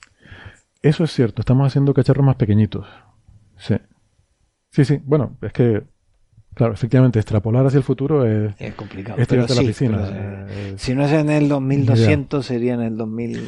Yo, yo, creo que lo que subyace aquí un poco es la, un poco la idea esta de que cualquier eh, sociedad acaba utilizando todos los recursos disponibles, ¿no? O sea, si tú haces carreteras y coches, al final tienes las carreteras llenas de coches.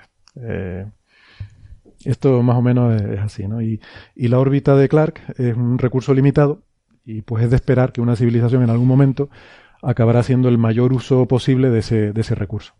Pero no, estaría, eh, no llega a un punto de saturación.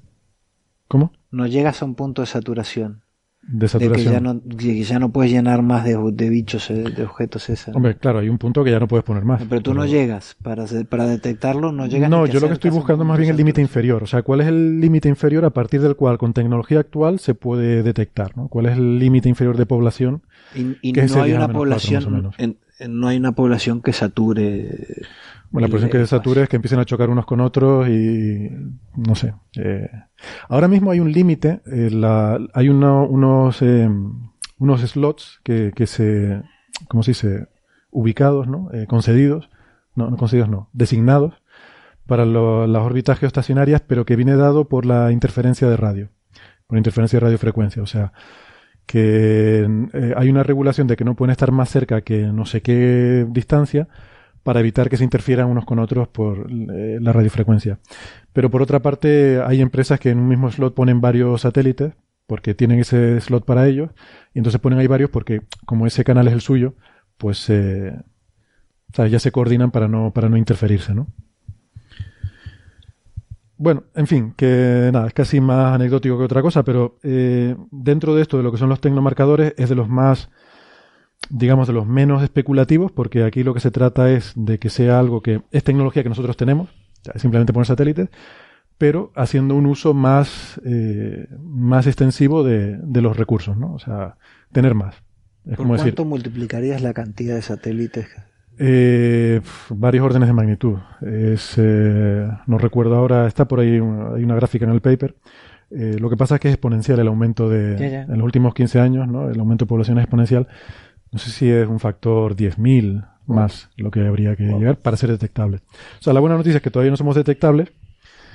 Eh, tenemos un tiempo para irlo pensando si queremos seguir poniendo satélites en órbita, porque bueno, en algún momento seríamos visibles, insisto, con nuestra tecnología, ¿no? Con tecnología más avanzada, telescopios más grandes o lo que sea, se podría ver más.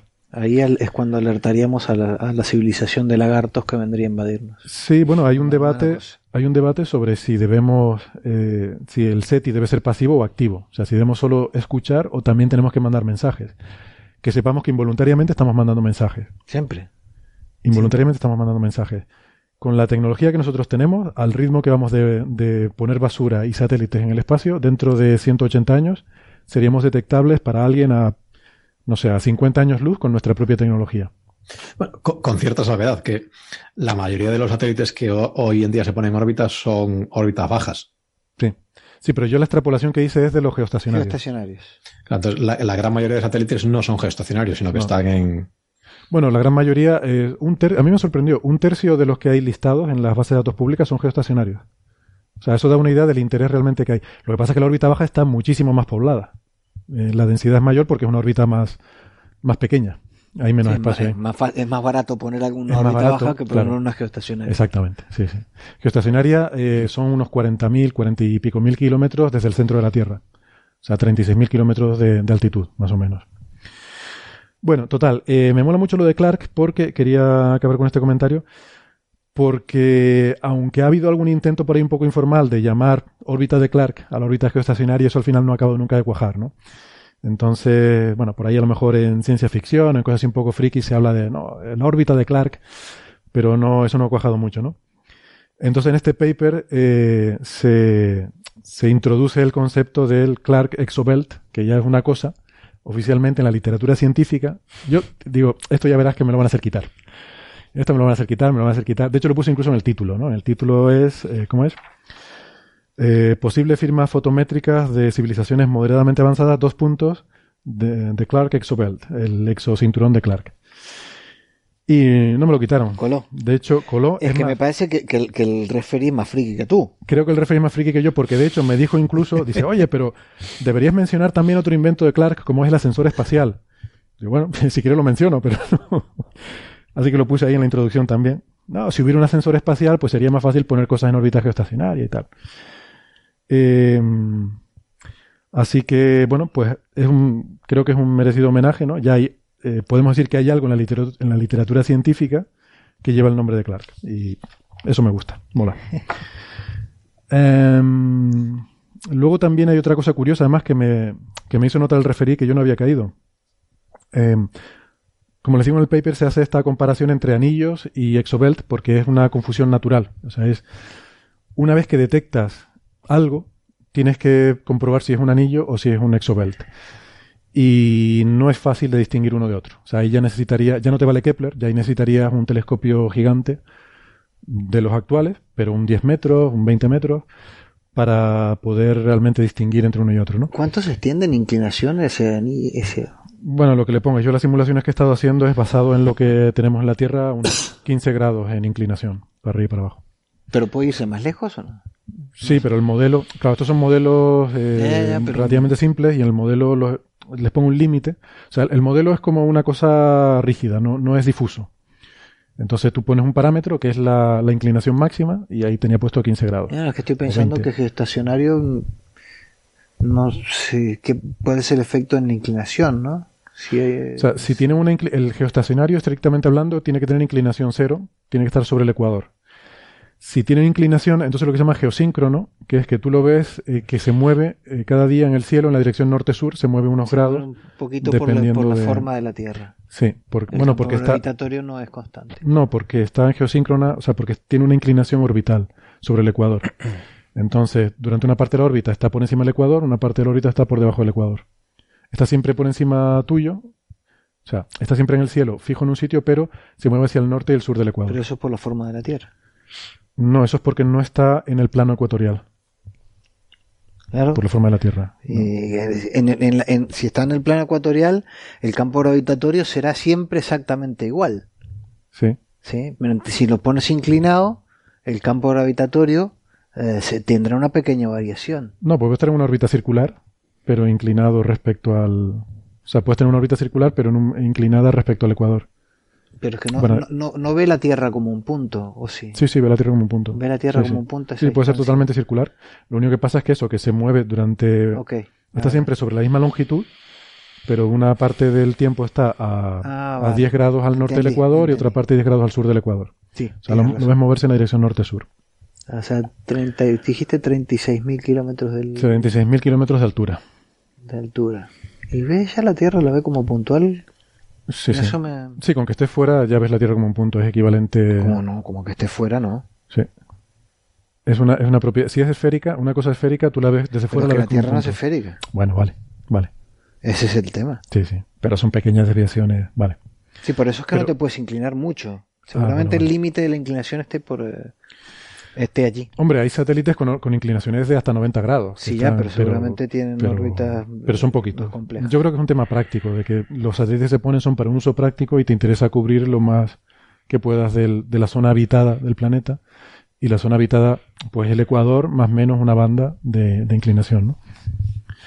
Eh, lo que estaba intentando decir que el, esto de la diferencia entre anillos y, y, y esta cosa que el referí dijo, no, no, pero esto no es, eh, dice, it's not a bug, it's a feature, es una cosa buena, porque esto quiere decir que todo el interés que hay ahora, y es verdad, hay mucho interés para detectar anillos en otros planetas, que es un problema curioso, ahora lo podemos mencionar, todo el interés que hay lo puedes aprovechar para buscar esto, quiero decir, porque no, no requiere ningún esfuerzo adicional. O sea, todas las misiones que hay para buscar planetas y buscar anillos, pues lo único que tienes que decir es, bueno, estén atentos también a ver si ven estos. O sea, que no, no requiere no es que digas tú, ahora tengo que hacer una misión o un telescopio para buscar esto, sino que, que puede, lo que dicen piggyback, sobre otros proyectos ya, ya existentes. Que lo de los anillos es una cosa curiosa. La verdad que documentándome para escribir esto me enteré de algunas cosas interesantes, pero que las podemos dejar para otro día porque ya llevamos casi dos horas de programa, ¿no? Yo cuando, cuando me comentaste y medio leí en diagonal el, el, el artículo, enseguida dije, oh, este hombre ha evolucionado un montón en, en sus, este, sus trabajos y sus cálculos. Empezó haciendo calculitos en una hoja sobre la cantidad de radiación que recibiría una nave que entrara por el horizonte de suceso de un agujero negro ah. y mira lo que ha acabado, ¿no?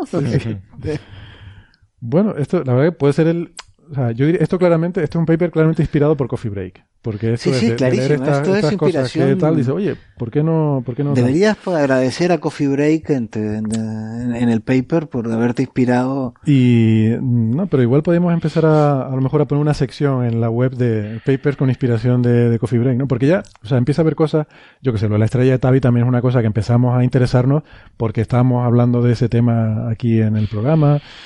Y luego me entero por ahí de, gente por ahí que me ha dicho que alguna frase que ha puesto en algún artículo ha sido inspirada por cosas que han oído aquí. Saludos a Alberto Corbí. su, ¿Cómo era la frase aquella? We, we cautiously suggest. Cautiously suggest. ya, empezamos a tener una influencia en la literatura científica, ¿eh? Sí, es una frase que vimos en un paper de, no sé, no, no recuerdo ahora de qué, que nos hizo gracia, ¿no? Y estuvimos comentando esa frase, we cautiously suggest. Pronto veremos alguna película o algo con eh, donde utilizan este método para detectar civilizaciones. Sí, ya estoy escribiendo la novela. Eh, a ver si me compran el guion. a, mí, yo la pregunta que tengo respecto a este paper, Héctor, es, teniendo en cuenta que hablas de detectar civilizaciones extraterrestres y tal, ¿cuál crees que es la probabilidad de que te entrevisten en cuarto milenio? Absolutamente. Estoy esperando la llamada. ¿Salió ya el comunicado de prensa? No, no, no, eso, eso tarda. Eh, espérate que saquen el comunicado de prensa y ya verás. Pues va a ser, va a ser interesante. Eh, igual, igual alguna llamada hay. Eh, yo la ventaja, la ventaja que he visto es cuando, cuando me pasaron, porque ahora, ahora la moda es pasarle al coordinador de investigación los artículos que de, la gente que sugiere, un poquito más alto, que sugiere este que sugiere que se hagan notas de prensa, parece que tengo que dar mi opinión de estas cosas que de acuerdo no tengo ni idea. Eh, así como habla un coffee break, es decir, ah, sí, esto es interesante o no. Este, eh, eh, dije, este lo voy a probar y justamente esa puede ser una razón para que me quiten ese trabajo encima. por haber aprobado este Por haber aprobado mejor a Javier, no se lo damos. afina bastante el título de la nota de prensa porque te podemos crujir en el coffee break. Es que, es que lo van a, lo van a crujir. Y nosotros también lo haremos. Mira a ver si puedes colocar lo del mínimo de Maunder también ya puestos. Vale, vale. Tienes que hacer, o sea, el exocinturón de Clark que puede estar hecho de coches y su influencia sobre el número de Maunder. Una nueva era glacial se aproxima. Tenemos que hacer un bingo de las palabras así más, ¿no? de estas más curiosas, más exóticas, y buscar alguna forma de meter todas esas palabras en la nota de prensa. Bueno. Pues nada, quería sacar este tema estando yo aquí porque sé que si no, lo sacarán cuando no esté y entonces... Y será peor. Bueno, lo tengo si clarísimo. ya te hemos de hecho, cuando no esté ni te sospecho, sospecho que el, día, sí, cuando, el día que falte, voy, a tener que venir a todos los coffee breaks porque estoy seguro que el día que falte me van a, me van a, bueno, a hacer lo que se hace en coffee break, poner a parir paper. en fin, pues, pues nada, la verdad que teníamos alguna, alguna noticia más, pero yo creo que la vamos a dejar para, para otro día porque llevamos casi dos horas de programa, ¿no? ¿Qué les parece? Muy bien. Veo que cortas rápidamente, no vaya a ser que te critiquemos. Sí. podemos, podemos acabar este tema, ¿eh? Si queda algún otro comentario. Censura. La censura y tal. No, pero sobre eso que preguntabas de cuarto milenio, eh, supongo que no, eh, va a ser una cosa, porque yo, además lo he dicho aquí, eh, mi, mi política es que yo no participo en estos programas, porque entiendo que lo que buscan es intentar investirse la autoridad científica y tal, y que yendo allí, primero tienes las de perder, porque esa gente sabe Mm, enredarte en el fango para que las cosas no queden claras. Y si las cosas no quedan claras, el que pierde eres tú. Y segundo, porque creo que lo que buscan es revestirse de credibilidad, ¿no? Eh, claro, aquí se plantea una historia, que es que si van a hablar de, tu libro, es mejor que lo hagan eh, ellos o que... Yo, creo que lo mejor es que lo hagan ellos por lo mismo, porque si no es darles credibilidad, ¿no? No, no vayas que ya lo, ya, lo voy diciendo que no, voy a ir. Ya me imagino en la, en próxima serie de Star Trek. hemos detectado otro planeta con una civilización por el método de Socas. eso, eso, o sea, no, no, no diga que no. Yo recuerdo una de las mayores sorpresas que me llevé en mi vida es cuando yo antes de venirme a Cambridge estaba en Alicante. Y entonces una de, las cosas, una de las cosas que hacíamos allí era eh, buscar cúmulos que tuviesen estrellas supergigantes. Entonces, básicamente, había no sé cuántos, cuántos hay, 11 o algo así que habían descubierto. Entonces todos iban llamando, llevando su nombre sucesivo, ¿no? Entonces yo, pues Alicante 1, Alicante 2, así, ¿no? Entonces yo cuando, cuando llegué, eh, el primer paper que sacamos allí era sobre el descubrimiento de Alicante 8. Y hasta ahí, nada, es, un paper sin demasiada relevancia. Y un buen día estaba viendo eh, Falling Skies, la serie esta de, alienígenas, y resulta que los alienígenas que vienen a destruir la Tierra vienen de Alicante 8. Mira que yo me fumé esa serie y, no me, y, eso no me lo perdí. ¿En ¿eh? serio? Pero eso, pero eso es maravilloso. Totalmente, totalmente. De hecho, por algún lado tengo el screenshot de los, del subtítulo. Ostras, eso, mándalo, tío. Eso es material coffee break total. Sí, sí, haz un GIF o algo. Eso lo tenemos que publicar. Totalmente. Venían de Alicante 8. ¿Cuáles de ellos? Es que es buenísimo. Los alienígenas venían de Alicante. No, pero que son varios alienígenas. Unos, sí, pero que además tienes página de la Wikipedia. Sí, sí, es que creo que eran los malos. No recuerdo cuáles eran, pero... Oh. Pero además, claro, lo de, lo de Alienígena 8... Perdón, lo de... Alicante. Lo de Alicante 8, además es que suena nombre de cárcel, como Tenerife 2 o cosas de estas. Alcalameco, Alcalameco. Qué bueno. Qué bueno. Pues sí, mándanos eso, eso hay que publicarlo. Sí, sí. Bueno, pues nada, si les parece lo vamos dejando por aquí. Eh, les recuerdo que ahora, después de la musiquita, mm, van a tener la, los comentarios de Scott McIntosh en versión original, para el que hable inglés, o casi mejor para el que hable escocés. Escocés. se le ha moderado bastante el acento, ¿eh? debo decir que antes era peor, antes no se entendía nada. Y, y, nada, nosotros les emplazamos para la semana que viene donde volveremos con más actualidad científica. Amigos, gracias por compartir tertulia. Carlos, Andrés, Javier, gracias por estar aquí. un placer. Mucha suerte en tu nuevo puesto, Javier. Esperamos que sigas viniendo regularmente. Hasta la semana que viene. Hasta luego. Hasta luego. Hasta luego.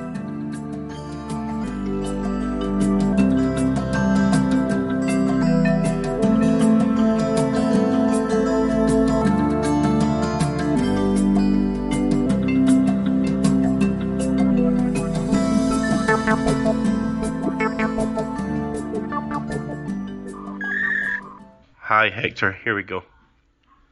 I had to double check that this wasn't posted by The Onion. In my book, those who talk about the Little Ice Age are as credible as those who talk about the Carrington Flare.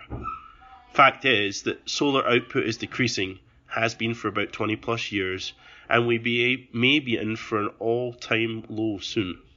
We're actively working on the how, why, and if of coupling it into our planet's atmosphere. As soon as activity decreases, we may see more and more about its effect on our planet, but that remains to be seen. Let's not get started on the original careful stellar study that this article points to. The Sun star connection is a very tenuous one as well. This is my opinion that if and only if you find the Rosetta Stone of astrophysics, can you translate those stellar signals into something remotely relevant for the Sun? And as far as I know, we don't yet have that cipher validated. Cool fact a crocodile can't stick out its tongue. Also, you can get health insurance for a month or just under a year in some states. United Healthcare short term insurance plans, underwritten by Golden Rule Insurance Company, offer flexible, budget friendly coverage for you. Learn more at uh1.com.